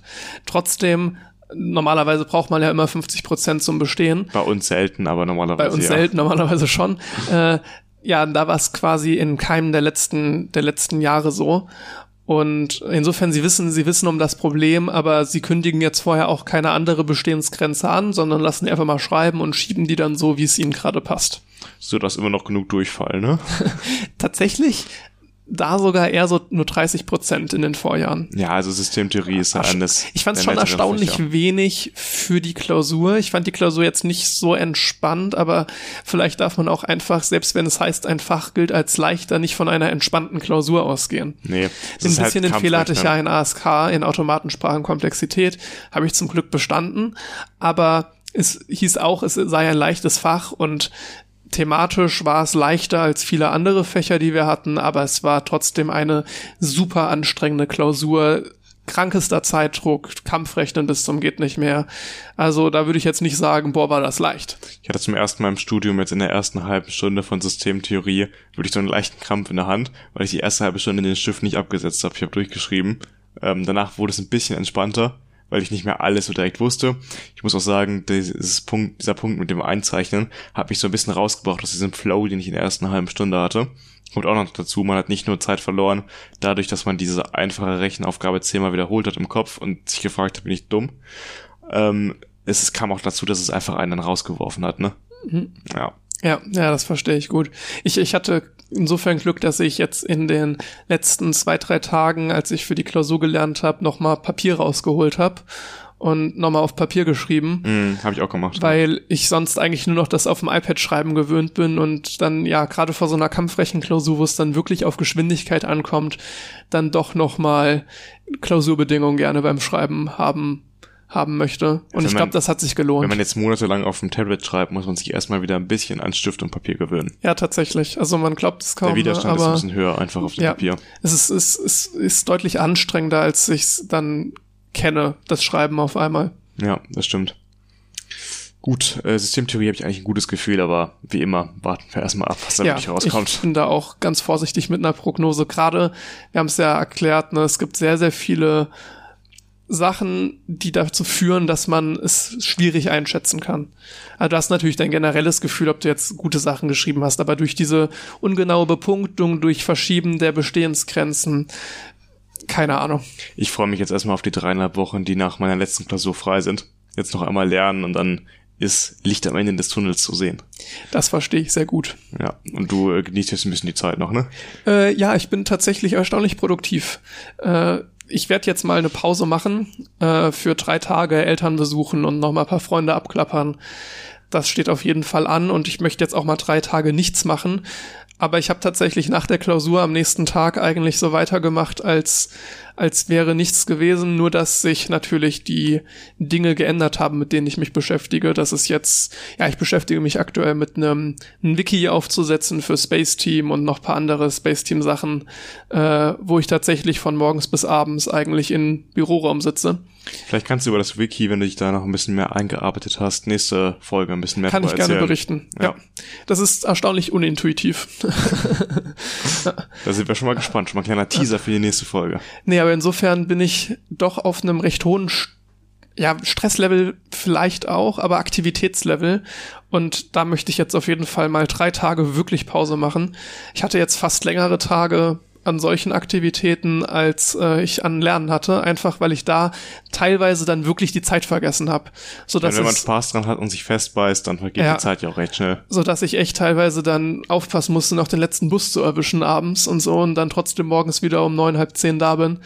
Ähm, Ganz schön früh muss ich, ja, dafür, dass ich noch eine, dafür, dass ich da eine 45 Minuten bis Stunde hinfahre, ist wieder okay. Ich stehe um acht auf. Ist jetzt Ach so, okay. für, ja. für arbeitende Leute ist acht äh, spät. Joke. Aber ähm, für, für Studierende äh, gehöre ich wahrscheinlich zu den Top 20 Frühaufsteher, Top 20 Prozent Frühaufsteher. Könnte äh, wahrscheinlich sogar sein, ja. ja. Ich habe heute die ganzen Erstis, die jetzt die Vorkurse machen in der Uni, äh, gesehen, in der Mensa zum Beispiel. Die wirken noch alle, die strahlen noch von Motivation. Mir ist es aufgefallen, dass es auf einmal so voll wurde. Ja. Jetzt ähm, am Montag schon, ich glaube, es war am Montag, ja, äh, auf einmal so viele, viele Leute und ich habe was ist denn los? sonst wird's ja eigentlich immer in den Semesterferien beziehungsweise in der vorlesungsfreien Zeit eher leerer, weil mhm. halt ein paar Leute in den Heimaten sind und so weiter. Aber da auf einmal und dann ist es mir aber auch wieder eingefallen nach Vorkurse. Ja. Man erkennt die Leute ja auch, ne? Also ja, es, es sahen viele deutlich jünger aus als sonst, wenn man rumgeht. Und ja. sie wirken noch ein bisschen orientierungslos. Das kommt dann mit den Monaten. Ja, dann kommen wir zum Ende dieser Folge. Wie immer freuen wir uns, wenn ihr uns eine Bewertung dalasst, egal ob auf Spotify oder auf Apple Podcasts oder ihr schreibt uns, was euch gefällt oder was euch nicht gefällt per E-Mail. Gerne auch Themenvorschläge. Ja, und ich äh, wünsche schon mal viel Spaß, Samstag den Raketenstart zu gucken. Oh, das ist gut, ja. Ja, nochmal die Erinnerung. Nochmal eine gute Erinnerung. Denkt dran und dann reden wir nächste Folge drüber. Jetzt die Erinnerung ins Handy einprogrammieren. Ja, oder die App runterladen. Stimmt. Boah, haben wir Werbung heute gemacht. Ja, heute haben wir so Werbung Die sollen wir im Nachhinein was überweisen, das geht so nicht. Gut, dann hören wir uns einfach in zwei Wochen wieder. Bis, Bis dahin. Das war 2 mit Potenzial. Jeden zweiten Freitag erscheint eine neue Folge überall, wo es Podcasts gibt. Anmerkungen, Feedback oder Themenvorschläge kannst du uns gerne per E-Mail zukommen lassen. Oder du schaust mal bei Twitter und Instagram rein. Alle Infos in den Show Notes.